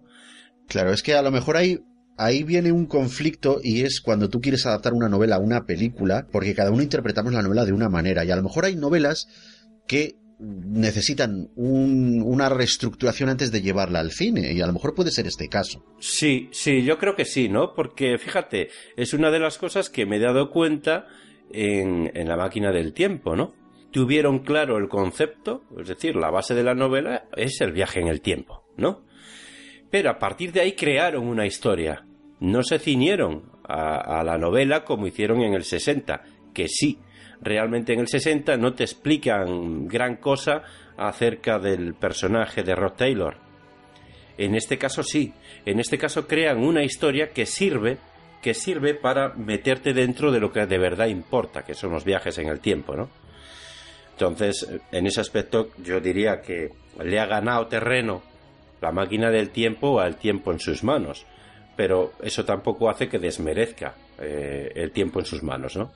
Digamos que son dos puntos de vista diferentes, dos puntos de vista de ver pues una misma historia, ¿no?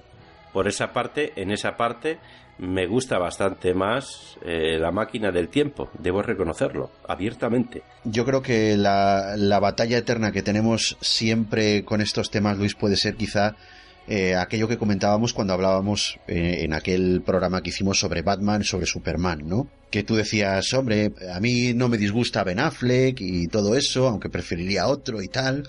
Y hablábamos del Batman de Christopher Nolan. Y yo siempre te decía lo mismo. Mira, pues yo me quedo con Christian Bale.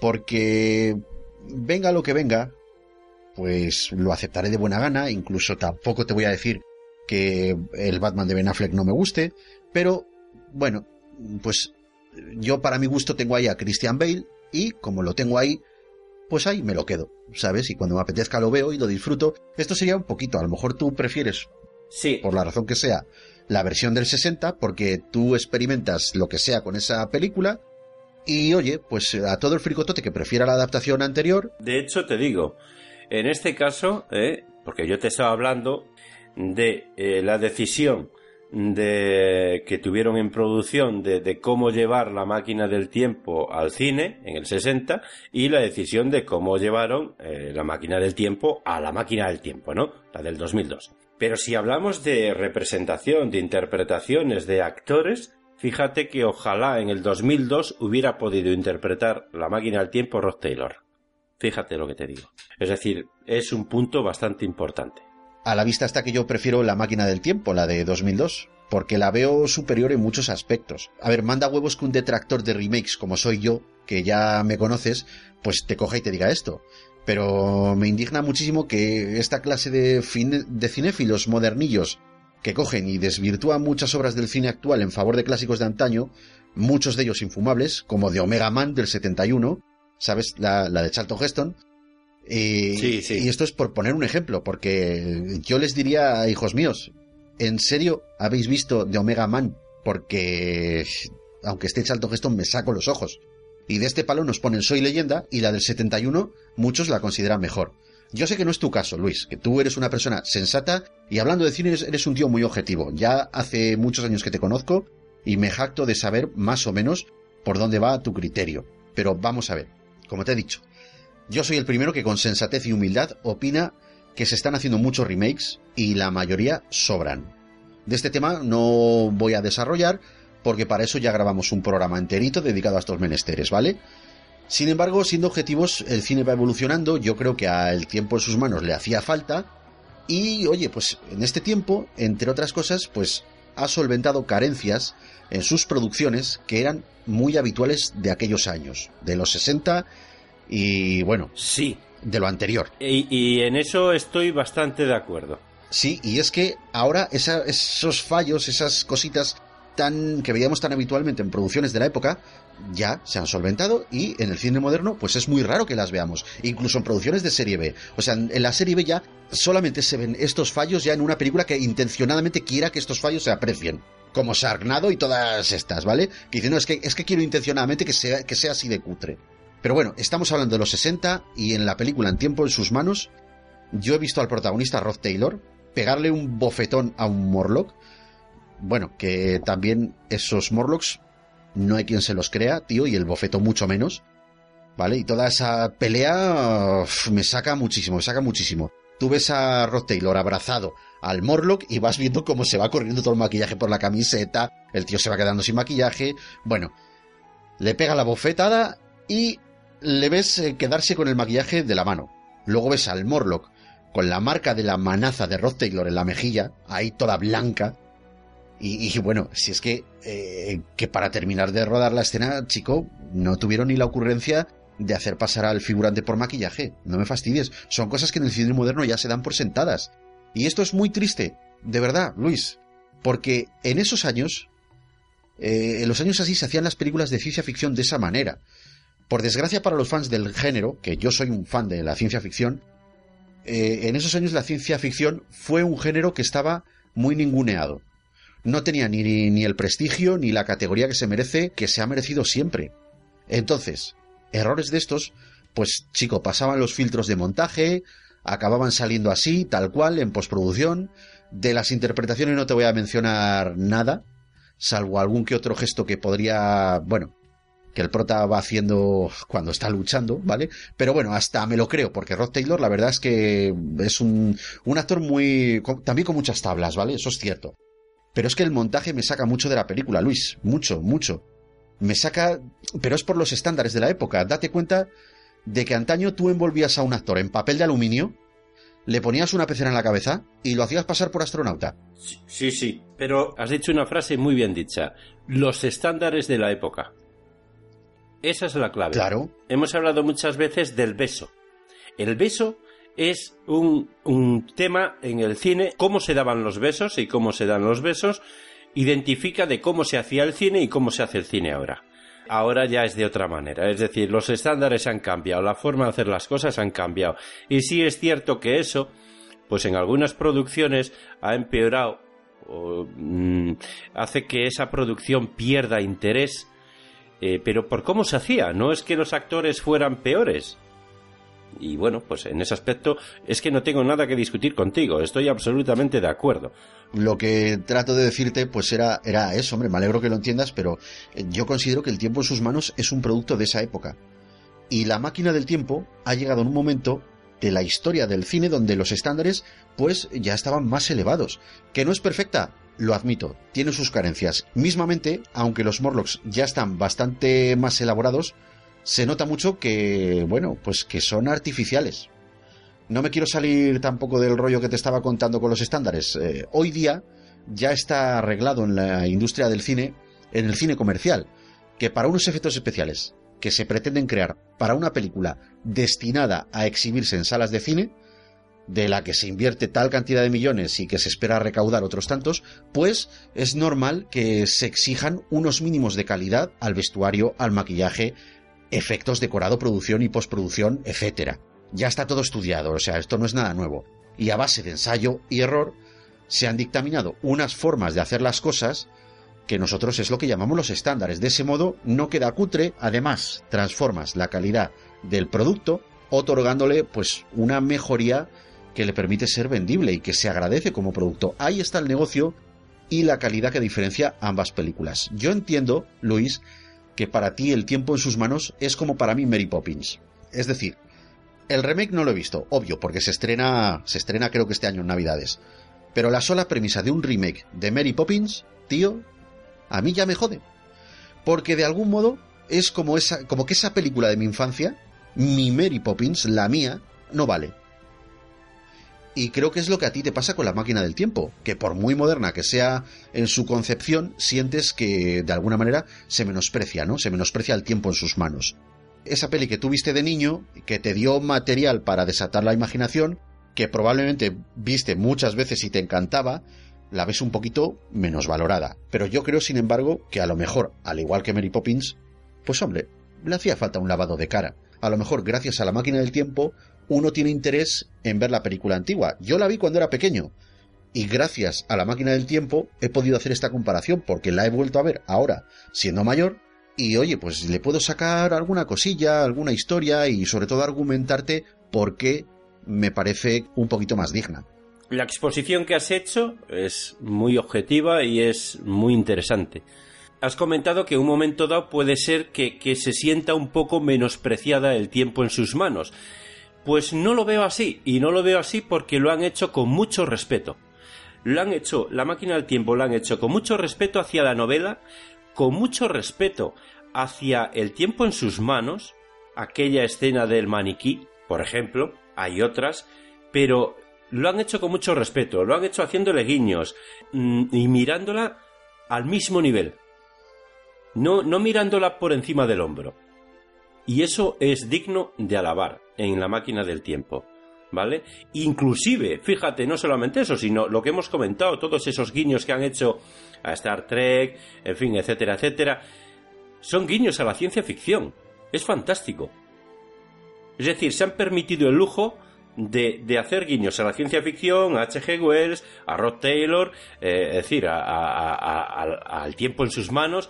Eso es precioso, tío, una película. No es algo que veamos eh, muy a menudo. Y por eso mismo no creo que, que deba sentirse menospreciada la máquina del tiempo. Perdón, el tiempo en sus manos. Sino todo lo contrario. Esas carencias que pudiera tener las han mejorado. Con lo cual, mi respeto absoluto para lo mismo, para mi, mi pequeña eh, el tiempo en sus manos, que tanta, pues, quieras que no, melancolía me trae, ¿no?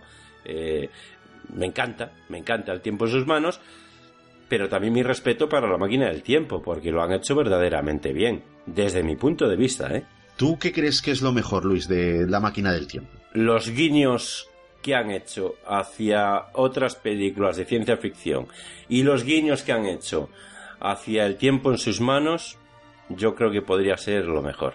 Bueno, yo opino que, que es bueno que le hayan lavado la cara a un clásico del cine y sobre todo pues le han aportado una imagen quizá mucho más cercana, mucho más actual. Tenemos a un actor que vale su peso en oro y coge de un personaje plano y lo hace evolucionar, lo hace más humano y no cuesta nada empatizar con él. No es la misma persona ni al principio de la película, ni a los 10 minutos, ni mucho menos al final. Ya te lo comenté antes y es, es eh, repetirme. Pero existe algo que, oye, no vimos en la década de los 60. Un desarrollo, ¿no? Un desarrollo y una justificación de por qué hace lo que hace. Que también eso, no sé para ti, Luis, pero para mí mm, es importante eso en, en- en una película. Lo busco mucho en el desarrollo de personajes. Por otro lado, eh, una película que alberga una máquina que viaja en el tiempo tiene que tener unos buenos efectos especiales. Ahí estarás de acuerdo conmigo. Sí, absolutamente. Y la banda sonora es que es una delicia donde se reconocen todas las partes de la película en cada pista.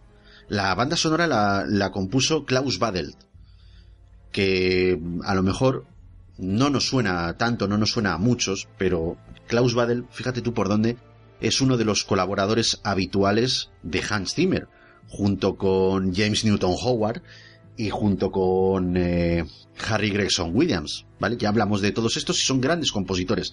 De Klaus Badel te voy a decir una cosa que mucha gente se va a sorprender, pero si cogéis la banda sonora de Piratas del Caribe, La maldición de la perla negra, ¿vale? De Cures of the Black Pearl, esa banda sonora es de Klaus Badel. la gente se la atribuye a Hans Zimmer porque las posteriores secuelas fueron eh, de Hans Zimmer, pero la de la primera parte es de Klaus Badelt. Sí que es verdad que Hans Zimmer, pues ahí, pues eh, está produciendo, está ahí mano a mano con Klaus Badelt, pero Klaus Badelt es un importante compositor, o sea, eso el ta ta tan tan ta ta tan tan ta ta tan tan ta ta tan, eso es de Klaus Badelt. O sea, estamos ante un tío que es, eh, es, muy resábido para estas cosas, sabe perfectamente lo que tiene que hacer.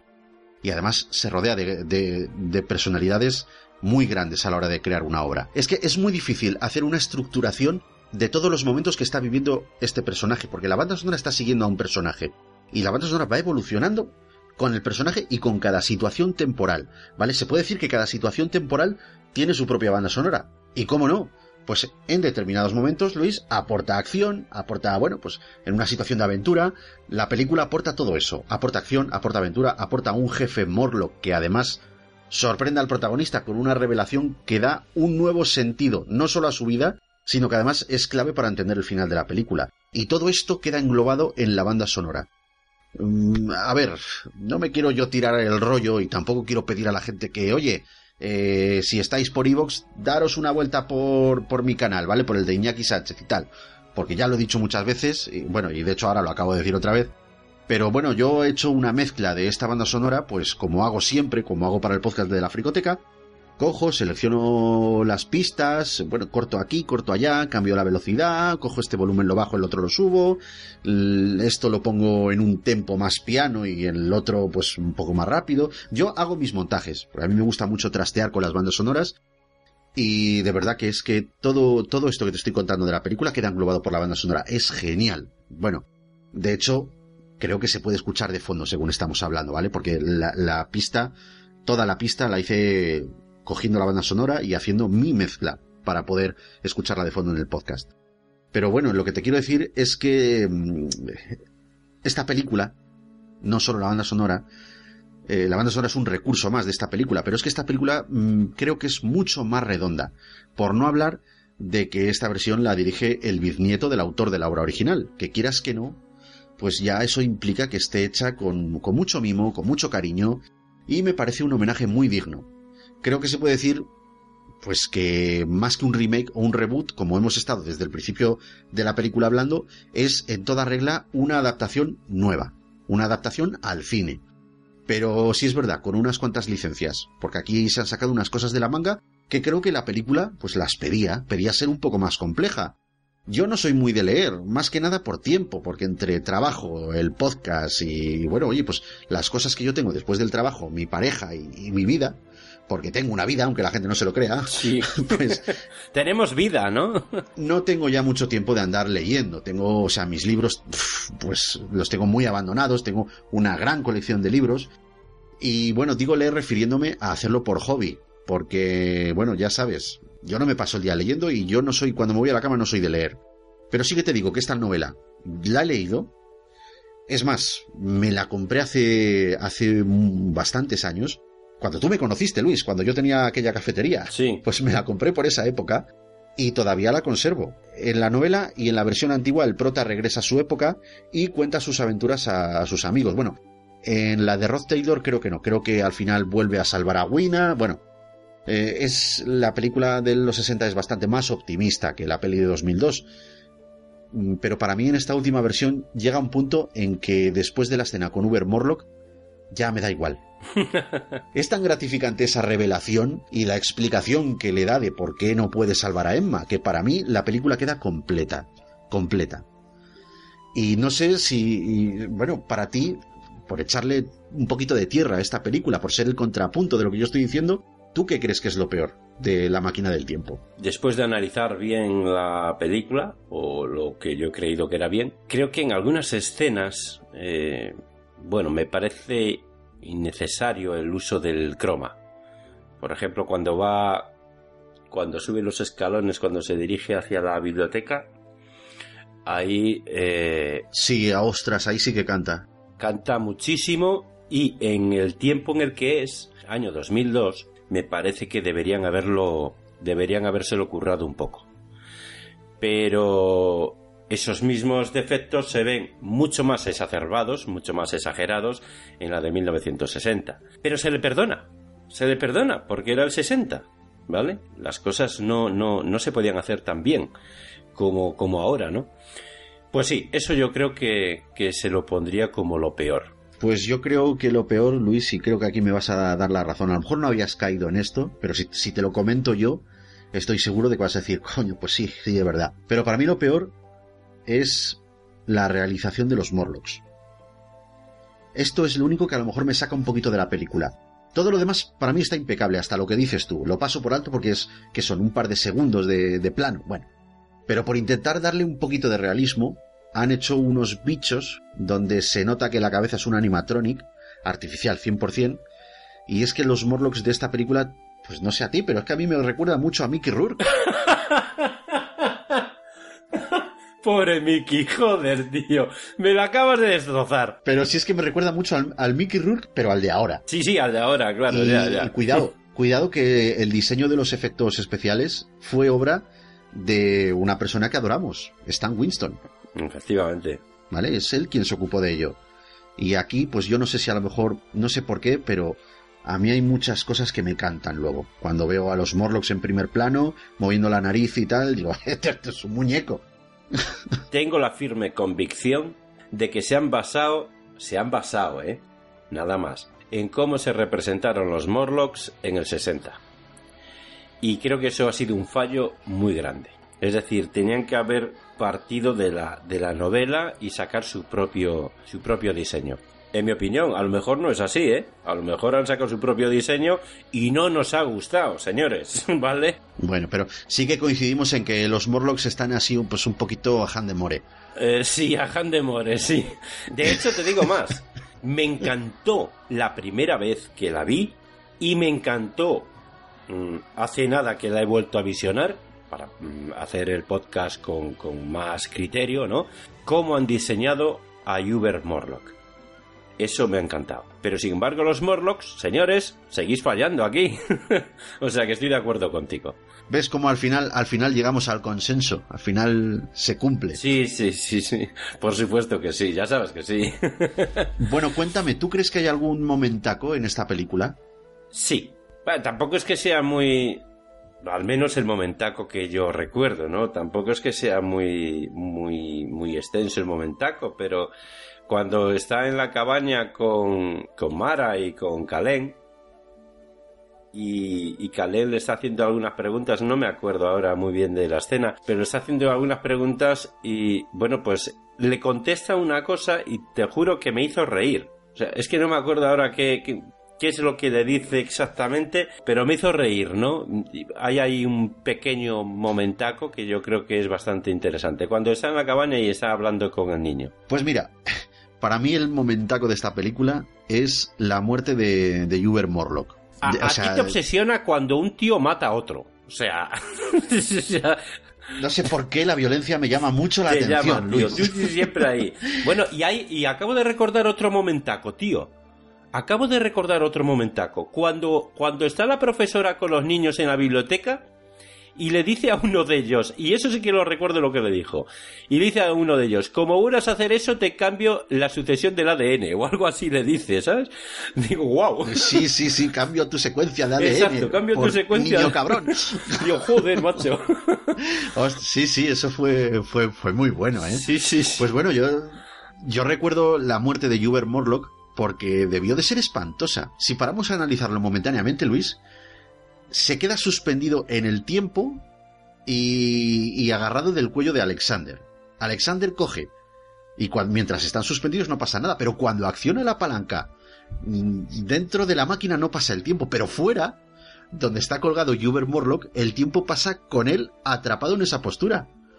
O sea, debió de morir de desidia. Y luego, bueno, ya cuando vemos el cuerpo descomponerse eh, tan gráficamente, pues, madre mía, me, me pareció una muerte, pero, pero de lo más llamativa.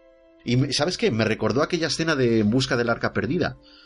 Cuando abren el arca y, bueno, ya sabes lo que pasa luego, ahí todos se descomponen y tal. Sí, sí. Me recordó mucho. Y me pareció un, pues un momentaco. Oye, que se me ocurre a mí ahora mismito, a voz de pronto y mencionando pues todo este tema, que esta escena donde Hubert Morlock muere y se descompone y tal, esto puede ser un guiño a la película antigua, cuando después de luchar contra los Morlocks, eh, Rod Taylor coge y viaja en el tiempo y el cadáver que hay delante de él de un Morlock lo ve como se va descomponiendo. Podría ser un guiño.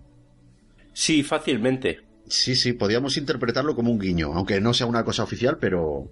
En fin, ¿tu escena favorita cuál sería, Luis? La tengo muy clara. La tengo muy clara porque después de visionarla hay dos. Tengo dos escenas favoritas, pero lo siento mucho, Irons gana.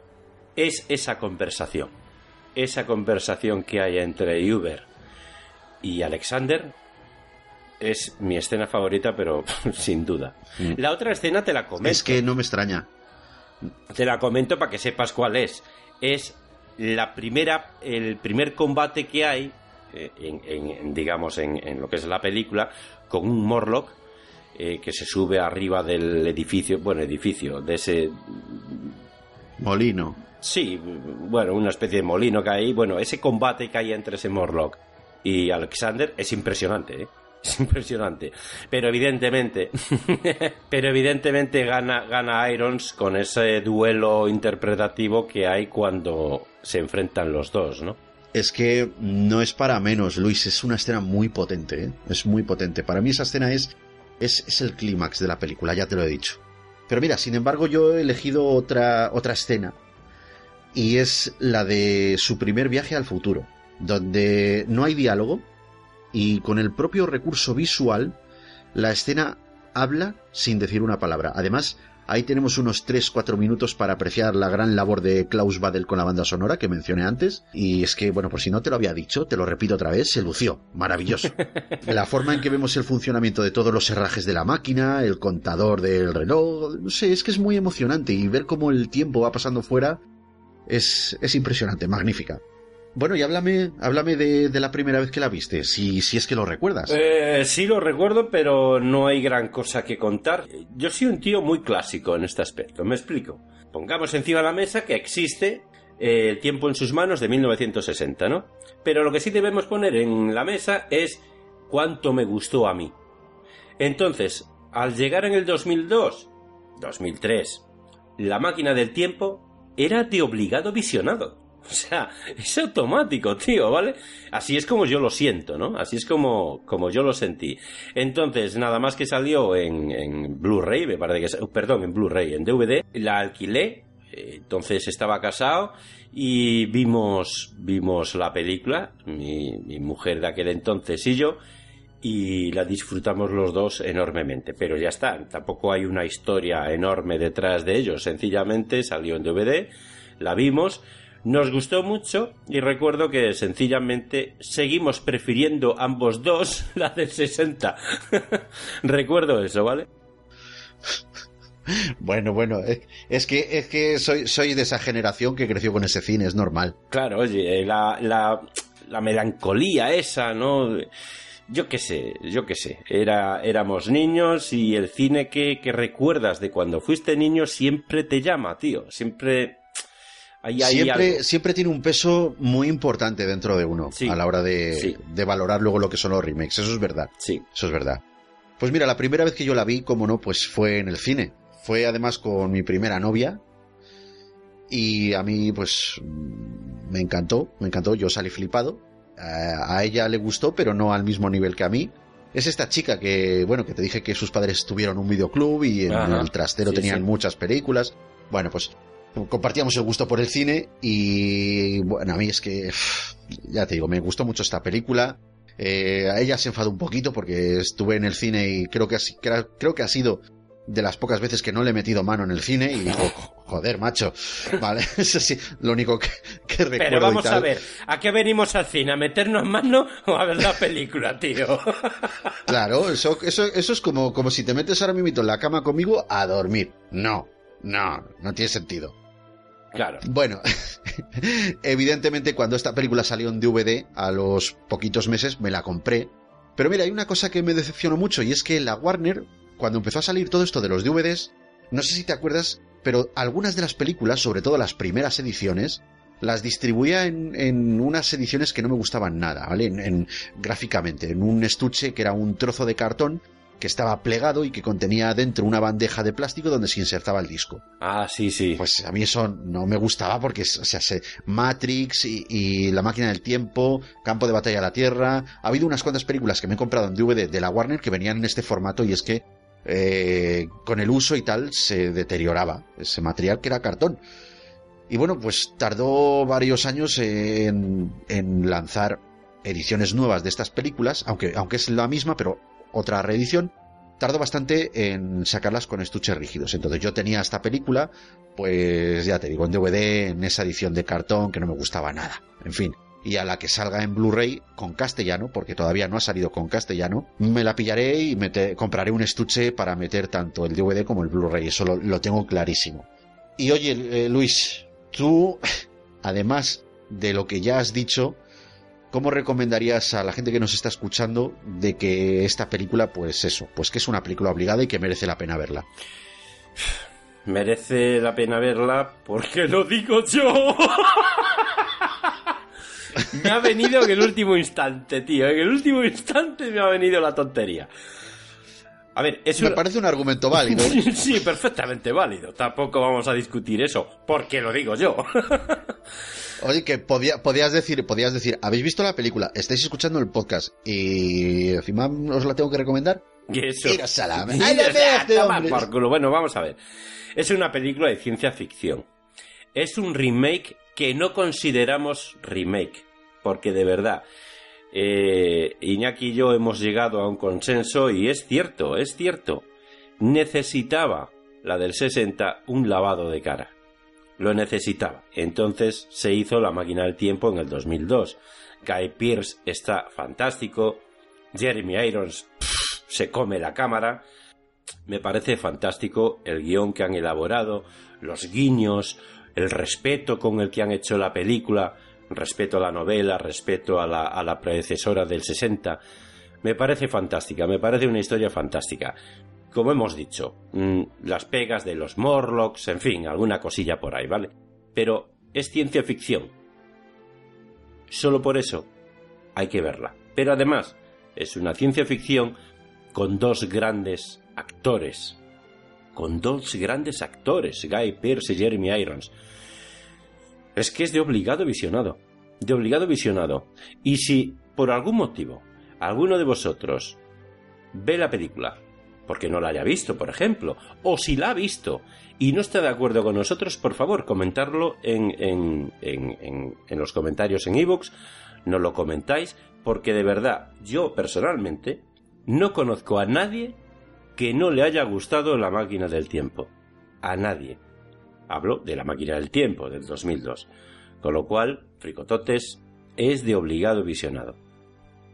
Es cierto que yo coincido contigo en que eh, yo no conozco a nadie de mi entorno que habiendo visto la película me haya dicho, jo, a mí no me gusta. No, no, de mi entorno nadie.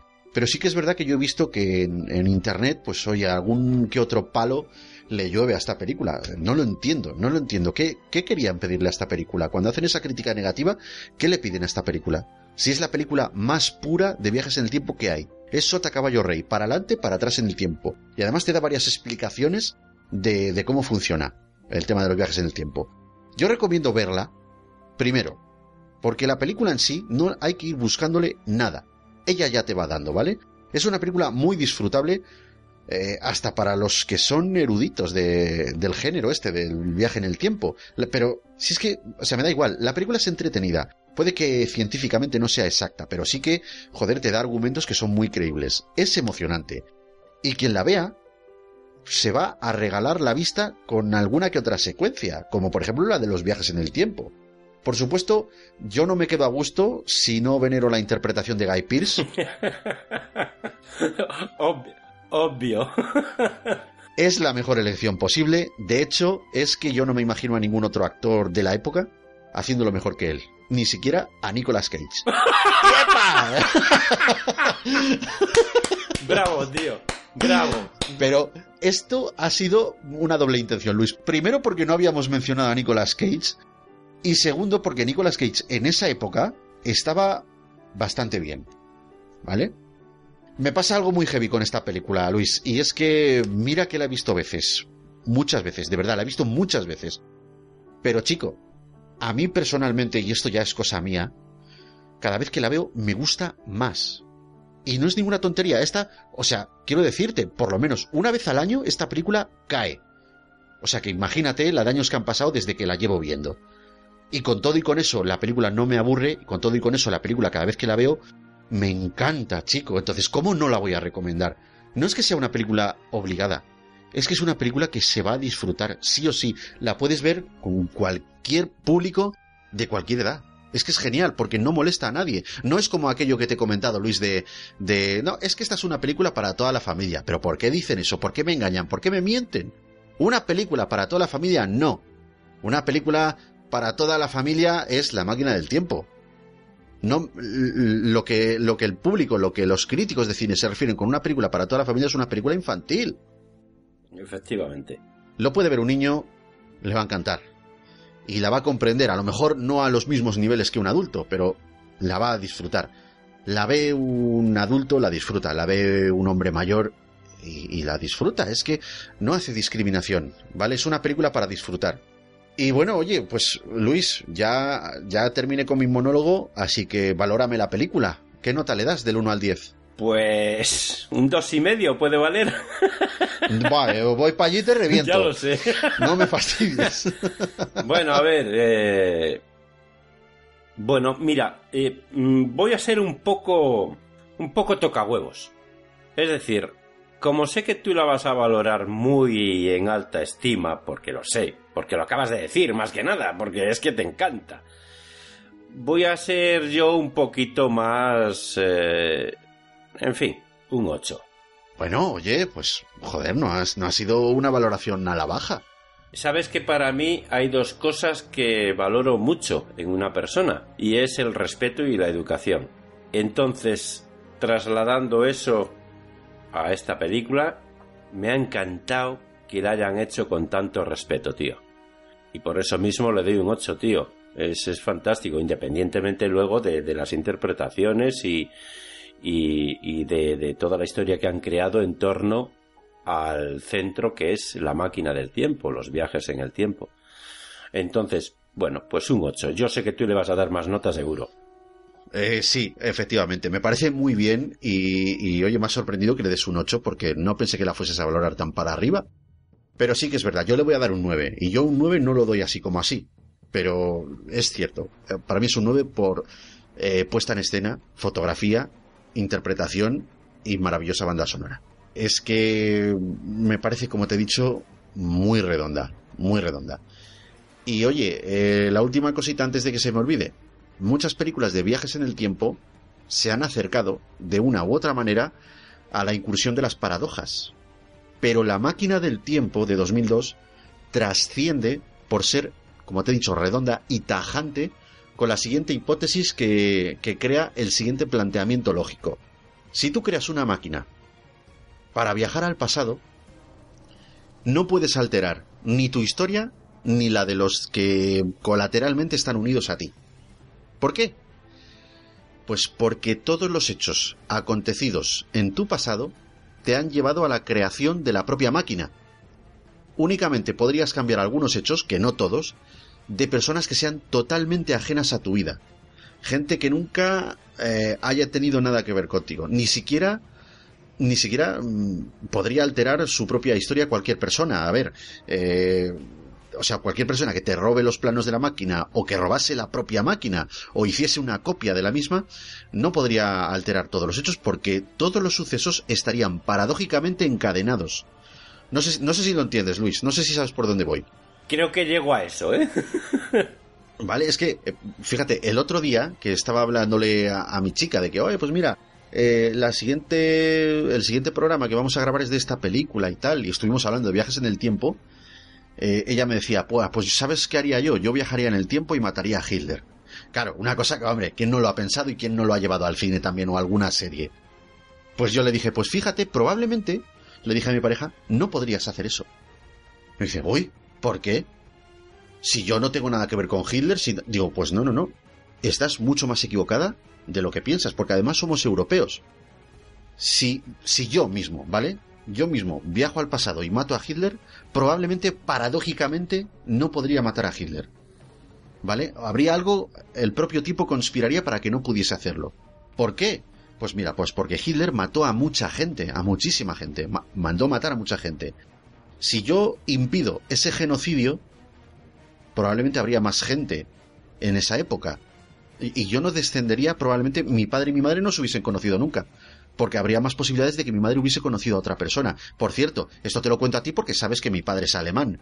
Yo, yo le dije eso. Y probablemente tú no podrías tampoco matar a Hitler porque tú me conoces. Y eso es un hecho, eso es de facto.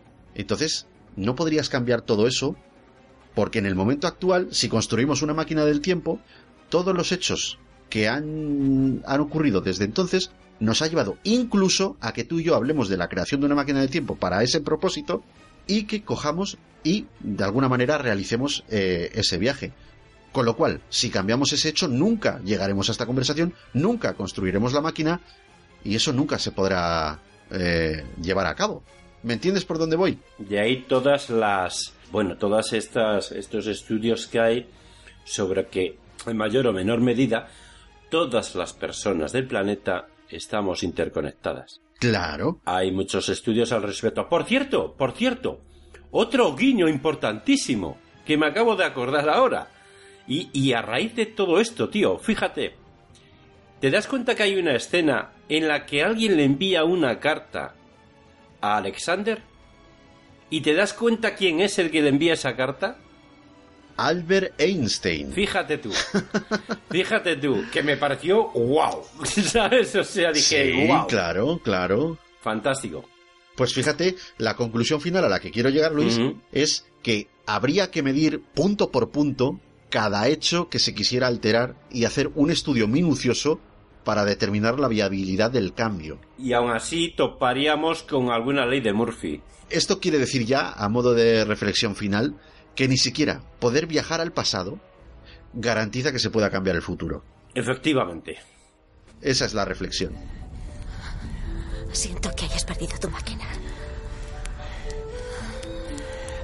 No importa. Solo era una máquina. ¿Este es el lugar? Sí, así es. Pero aquí no hay nada. Bueno, entonces era diferente. Mi laboratorio ocupaba toda esta zona. La cocina estaba allí, donde está ese árbol. La señora Watchet nunca me dejó entrar en ella. No sé qué decirle, señor. Hace una semana que desapareció. ¿Y no imagina dónde ha ido? No, señor. El invernadero estaba por aquí. Y un poco más allá el jardín. Grintorn... ¿Martes? Sí. Me alegro Señor, de que se haya ido.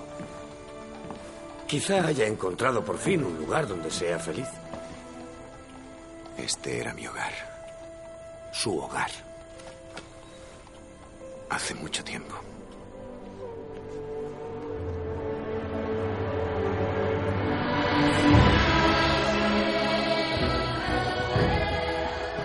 Bueno, pues eh, nosotros de la película no tenemos a voz de pronto nada más que contarte. Creo que ya, creo que hemos hablado de más. Hemos, eh, bueno, proporcionado muchos más datos de los que en un principio teníamos pensado. Y creo que vamos a dedicar, Luis, los últimos minutos del programa, como hacemos siempre, como venimos haciendo últimamente, a leer unos cuantos comentarios de los fricototes. Todos estos comentarios seguiremos leyéndolos hasta que, bueno, estemos un poquito al día, ¿vale? Hasta que llegue el momento en el que cada programa leamos, pues quizá los comentarios últimos. Por de pronto, voy a empezar donde nos quedamos la otra vez. Esto es en el programa número 47, Luis, que dedicamos este año, además, a la película Golpe en la Pequeña China. El primer comentario que te voy a leer es de José Javier Prieto y nos escribe lo siguiente. Un remake. Nos van a meter otra al estilo cazafantasmas, Jumanji. No la toco ni con un palo a no ser que salga Carl Russell. Bueno, eh, José Javier, pues amigo, es lo que hay, es lo que hay. Hay que intentar volver a vender lo que ya está vendido. Espero que al final no se haga porque golpe en la pequeña China le tengo mucho cariño, de verdad. Ernestorete nos escribe, escuché el podcast y se la puse a mi mujer que no la había visto. Le encantó. Además acabo de escuchar el de cine de los 80 Y os doy unos títulos un poco frikis. Aquella casa al lado del cementerio, Exploradores, Calles de Fuego y El secreto de Joy. A ver qué os parecen. Me parece que no las habíamos mencionado, no sé si me equivoco, Luis.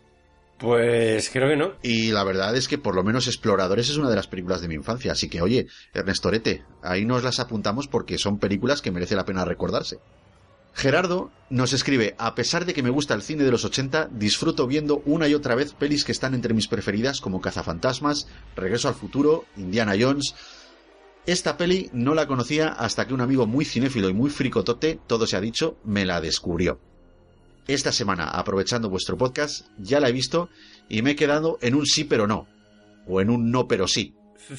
Me encanta el personaje interpretado por Carl Russell, que hay mucha acción, esos toques de brujería y claro, las frases lapidarias. Por contra, desde mi punto de vista, le falta contundencia, mucho ruido y nubes místicas, rayos por todos lados, pero los malos son más flojitos que los malos del laberinto del Minotauro de humor amarillo. Gracias por vuestro podcast, como siempre divertido y entretenido. Un saludo. Bueno, Gerardo, pues es verdad, todo eso que dices es verdad. Pero nosotros lo que nos pasa es que en, esos defectos que tú apuntas vemos un, un, un, claro referente al cine de los 80. Y todo para mí es un atrecho al personaje principal que es Jack Barton. Así que a mí, a mí eso me encanta. Siguiente comentario de Raúl. Hola, Qué alegría ver que tocaba esta peli. Creatividad y friquismo por un tubo y encima para todos los públicos más completa imposible. Gracias por el esfuerzo. Antroshu nos escribe suscrito al canal de Telegram. Te echo de menos, cabronazo. Yo creo, Luis, que esto lo dice por ti, ¿eh? Sí, sí. sí, porque a mí a día de hoy nadie me ha llamado cabronazo nunca. Sí, esto es. bueno, esto es, mentira. ¿eh? Es un amigo mío, es un amigo mío asturiano, por cierto, Guillermo, un saludo desde aquí, ¿vale? un abrazo, tío. Y el último comentario de este programa es de Tito Payares, nuestro incondicional fricotote, que simplemente, simple y escuetamente, nos dice: grande. Ahí ha quedado. pa grande tú, Tito Payares. Ole. pa grande tu amigo. Pasamos al programa número 48, que era el de los mejores villanos, el volumen 3 de este especial que solemos hacer. Ernestorete nos escribe, vaya, el de donde podía ver la lista completa era yo, y me sale como anónimo. Claro, esto tiene que ver porque nos ha escrito eh, un par de comentarios anónimos. En uno de ellos, bueno, creo que creo que han sido todos de él, pero bueno, en uno de ellos, al que se refiere, eh, dice, ¿dónde puedo ver la lista completa? Hace ya que escuché las otras y no me acuerdo. Hay dos personajes que me gustaría decir, pero no sé si salieron. Bueno, pues Ernestorete, el objetivo que nosotros tenemos es que la lista al completo esté publicada en nuestra página web, pero claro, como ahora está en vías de, bueno, de construcción, de modificación, bueno, que estamos en obras, para que nos entiendas, de momento no la puedes ver, a no ser que te suscribas a nuestro canal de Telegram. Perdón, a nuestro canal no, a nuestro grupo. Allí yo cojo ahora, ahora mismito, según estoy grabando, y la subo. La subo en un periquete, ¿vale? Para que, para que la podáis ver. Sí, claro. Hay otros dos comentarios de anónimos, pero ya no sé si son de Ernestorete o no. En uno de ellos, eh, pues eh, el anónimo escribe, me encanta la fricoteca, por favor no os olvidéis hablar sobre los actores de doblaje al castellano. Antes dabais mucha información y me encantaba. No había otro podcast como vosotros en este sentido. Bane, con el doblaje al castellano, da un aspecto potente a la vez que creíble. No es el loco de turno como Joker, escuchar a Bane da miedo. No tanto por lo que dice, sino por la tranquilidad que le da al personaje con el tono de voz. Este personaje en concreto no tiene matices en los rasgos faciales cuando habla. Todo lo hace el actor de doblaje. Pues cuánta razón tienes, Anónimo. Mira, eh, una cosita. La ficha de doblaje nosotros la solemos repasar cuando hacemos programas de temática de películas obligadas. En los especiales es muy raro que, nos oigas hablar de los actores de doblaje, porque ya le dedicamos esa sección exclusiva de, del podcast. Pero bueno, tú no te preocupes que en las películas, en las películas obligadas, nosotros siempre, siempre, siempre cogemos la sección de los personajes principales y pues hablamos un poquito de, del doblaje. Bueno, pues eh, el actor de doblaje que pone voz a Bane es Pere Arquillé, y es un actor de doblaje que viene del teatro, que en YouTube tiene muchos vídeos, vas a ver que es un actor estupendo, y por eso transmite tanta personalidad. Como curiosidad también le puso voz a, a el profesor Curtis Connors, el lagarto de Spider-Man, en la película de Amazing Spider-Man. Y a, eh, creo que se llamaba Dilios, el personaje que hace de narrador en la película de 300, o sea, una voz contundente. Tenemos otro anónimo, nos dice, me ha gustado mucho, pero creo que confundimos personaje con un rol de responsabilidad, con villano. El sargento Harman de la chaqueta metálica no era un villano, era el padre de unos cadetes, responsable de entrenarlos lo mejor posible para no morir en la guerra. No tenía un odio contra sus marines, sino lo contrario. Un villano es el que hace el mal, con un predilecto odio hacia el protagonista que suele ser el bueno de la peli. Bueno, pues sí, pues es verdad, es verdad. A lo mejor el sargento Hartman no era un villano al uso.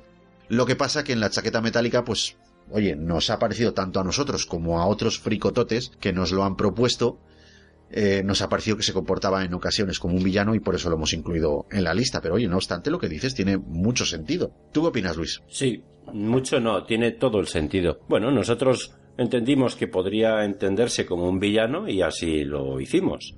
Claro, seguro, seguro que a su madre tampoco le parece un villano. Seguro, seguro. Dice, Uy, qué bien instruye mi hijo, la señora Harman.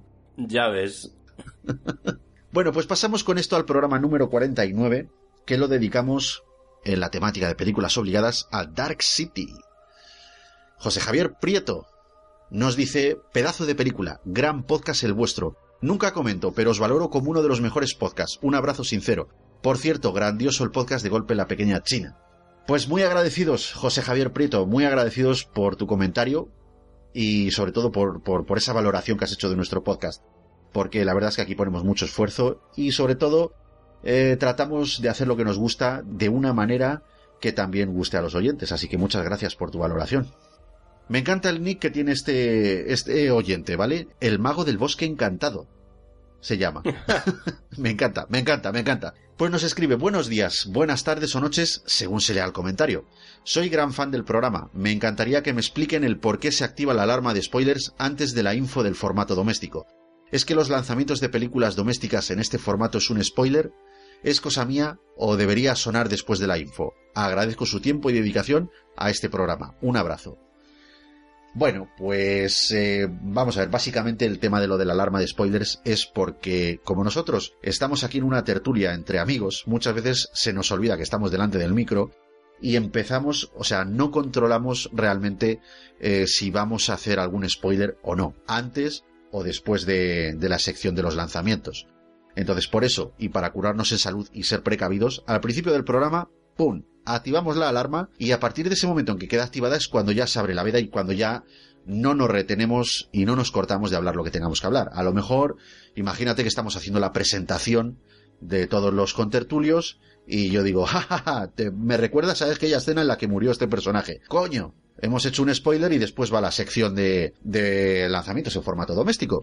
Bueno, pues esto simplemente es por precaución, porque puede pasar. Pasamos a un comentario de un oyente llamado Raico Geray Alonso Almeida. Nos escribe, programa muy bueno, enhorabuena.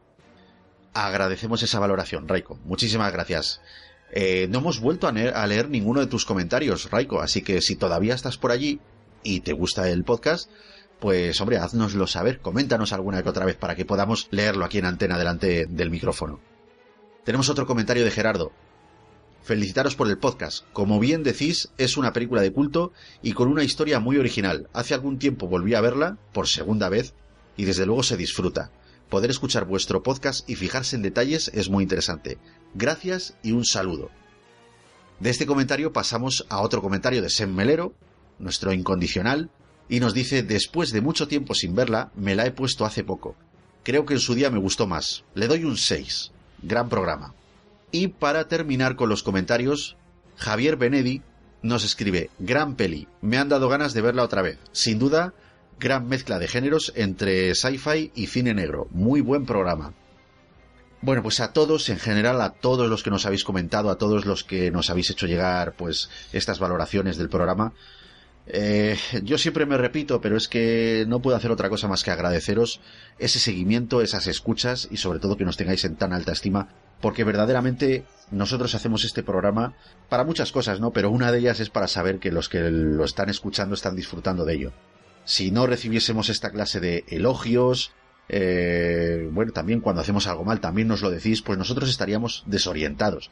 Así que gracias a estos comentarios entendemos que lo estamos haciendo bien. ¿No es así, Luis? Sí. Porque, oye, otras veces sí es verdad que cuando nos han dicho, oye, es que se escucha mal, es que hay mucho ruido, o es que la música está muy alta, todo eso, todo eso nos sirve para corregir, para mejorar, y al recibir últimamente tantos comentarios positivos entendemos, pues oye, pues que de alguna manera hemos corregido todo eso y que lo estamos haciendo bien. Así que muchísimas gracias por apreciarlo, de verdad. Así es. Eh, enormemente agrade- agradecidos.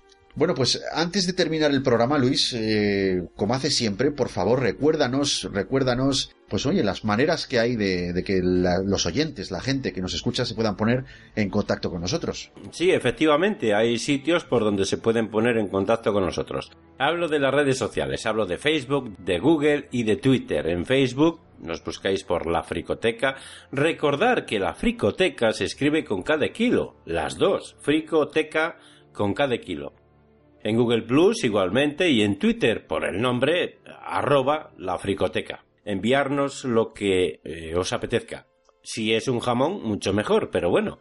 En fin, eso ya lo dejamos a Y si son propia... dos, pues así lo pruebo yo. Efectivamente, efectivamente. En fin, enviarnos lo que, lo que estiméis oportuno, sugerencias, comentarios, lo que creáis conveniente. Luego también tenemos dos correos electrónicos, también para que, bueno, pues os pongáis en contacto con nosotros. lafricoteca.gmail.com y lafricoteca.lafricoteca.es. Y por supuesto podéis encontrar todos nuestros audios en tres plataformas, en ebooks, en Blu-ray y en Telegram. Tenemos grupo de Telegram donde tenemos en la página de Facebook dejado el enlace de invitación eh, para el grupo. Así que, bueno, pues eh, estas son las formas de, ponerse en contacto con nosotros y de disfrutar de nuestros programas. A todo esto, Luis, si me lo permites, yo quiero añadir que si todo va bien y no hay motivo de fuerza mayor que lo impida, esto lo digo porque, bueno, yo estoy pendiente de que operen a un familiar mío, en ta- bueno, en fin, estoy pendiente de esas, de esas cositas, que eso es fuerza mayor. Pero si no hay motivo de fuerza mayor, hay que decir a nuestros oyentes, a nuestros frigototes, que tenemos intención de estar dando una vueltica por las JPod 2018, las jornadas de podcasting de este año, que se celebran en los teatros Luchana de Madrid. Pero todo hay que decirlo, ¿vale? Estaremos como meros visitantes. No tenemos allí ningún evento programado. Esto hay que decirlo porque a lo mejor alguno que nos esté oyendo, algún oyente, pues eh, aparece allí con la esperanza de que estemos haciendo algún directo, alguna cosita de esas. Y eso sí, si nos veis por allí, oye, pues mira, nos saludáis y nosotros encantados de la vida, pero que sepáis que no tenemos nada programado. Vamos como visitantes. Eso sí, a la que nos veáis nos vais a reconocer. Seguro. Seguro que sí. Eso sí, sí, sí, porque, pues mira, pues porque Luis se parece a Paco Clavel y yo a George Clooney, no por otra cosa. E- ef- efectivamente, efectivamente. Y la verdad, podías haber elegido un actor más guapo, no como el que has elegido para mí, que es precioso. No, yo tengo, tengo que ser honesto y, Sí, sí. y a mí me lo dice mucho. Me dice, joder, Iñaki, eres como George Clooney. En fin, vale. Veo que el ego ya empieza a hacer su efecto. Y si todo va bien, donde sí que tendremos un evento, ya repito, si no hay motivo, causa de fuerza mayor que nos lo impida, pues eh, será en la celebración del Día del Podcast, ¿verdad Luis? Que aunque será el 18 de octubre, se organizará una emisión en directo de 24 horas ininterrumpidas con muchos de los más grandes podcasters de habla hispana, entre los cuales, y si nadie lo remedia, pues estaremos Lord Luis Incisus y un servidor. Esto el día 20, aunque realmente el aniversario es el día 18 de octubre, el día 20 que es sábado, pues nos podréis encontrar en directo en las redes sociales de 4 a 5 y media, si no recuerdo yo mal. Para más información, pues podéis buscar por Twitter o, o Facebook, ¿vale? Nosotros por Facebook estamos bastante más activos, todo se ha dicho. Y si no, oye, pues directamente podéis preguntarle a San Google sobre la unión podcastera o podéis usar el hashtag Día del Podcast. Efectivamente. Creo que hemos sido bastante completitos. Si no se nos olvida nada, Luis, te dejo que te despidas tranquilamente de los oyentes hasta el próximo programa. Bueno, pues nada, lo bueno se acabó. Ya me toca irme. La verdad, estimado y querido amigo mío, ha sido un placeraco como siempre. ¿vale? Hacer este, este gran programa sobre esta gran película, La máquina del tiempo. Y sabes que siempre puedes contar conmigo, si es que sabes mi número de teléfono, así que ya sabes. En fin, querido Fricotote, me despido hasta el próximo programa. Espero que disfrutéis de esta película, si decidís verla, y si no, uh, os obligaremos a ver esta película, aunque la verdad, si con todo lo que hemos dicho de esta película no tenéis ni la menor intención de verla, es que no nos habéis escuchado bien. Repetir y escuchar el programa otra vez, por favor, ¿vale? En fin, un abrazo para todos, para ti, Ñaki, como no, y nada, nos vemos en el próximo programa. Adiós. Un abrazo para ti también, Luis. Muchísimas gracias. Porque esta vez te lo digo de corazón, que me lo he pasado genial, me he divertido mucho. Porque sabes que es una de mis películas favoritas y tenía muchas, muchas, muchas ganas de dedicarle un programa entero. Y bueno, ya no quiero ponerme más pesado con ello, así que me voy a despedir, esta vez dirigiéndome a ti, querido oyente, estimado Frico Tote. Muchas gracias por haber estado escuchando el podcast aguantar estas flipadas que Luis y yo nos pegamos. Así que es, que no podemos hacer otra cosa más que daros las gracias, sinceramente. También te recomiendo que estés atento porque vamos a seguir sacando tripas a buenas películas para que tú también compartas con nosotros este apetito por el buen cine. Yo soy Iñaki Sánchez y te estaré esperando en un nuevo programa aquí, en la Fricoteca. Un saludo. Adiós. La Fricoteca. También disponible en supositorios. Su mal uso puede provocar amputaciones. Consulta a tu psicólogo antes de escucharlo.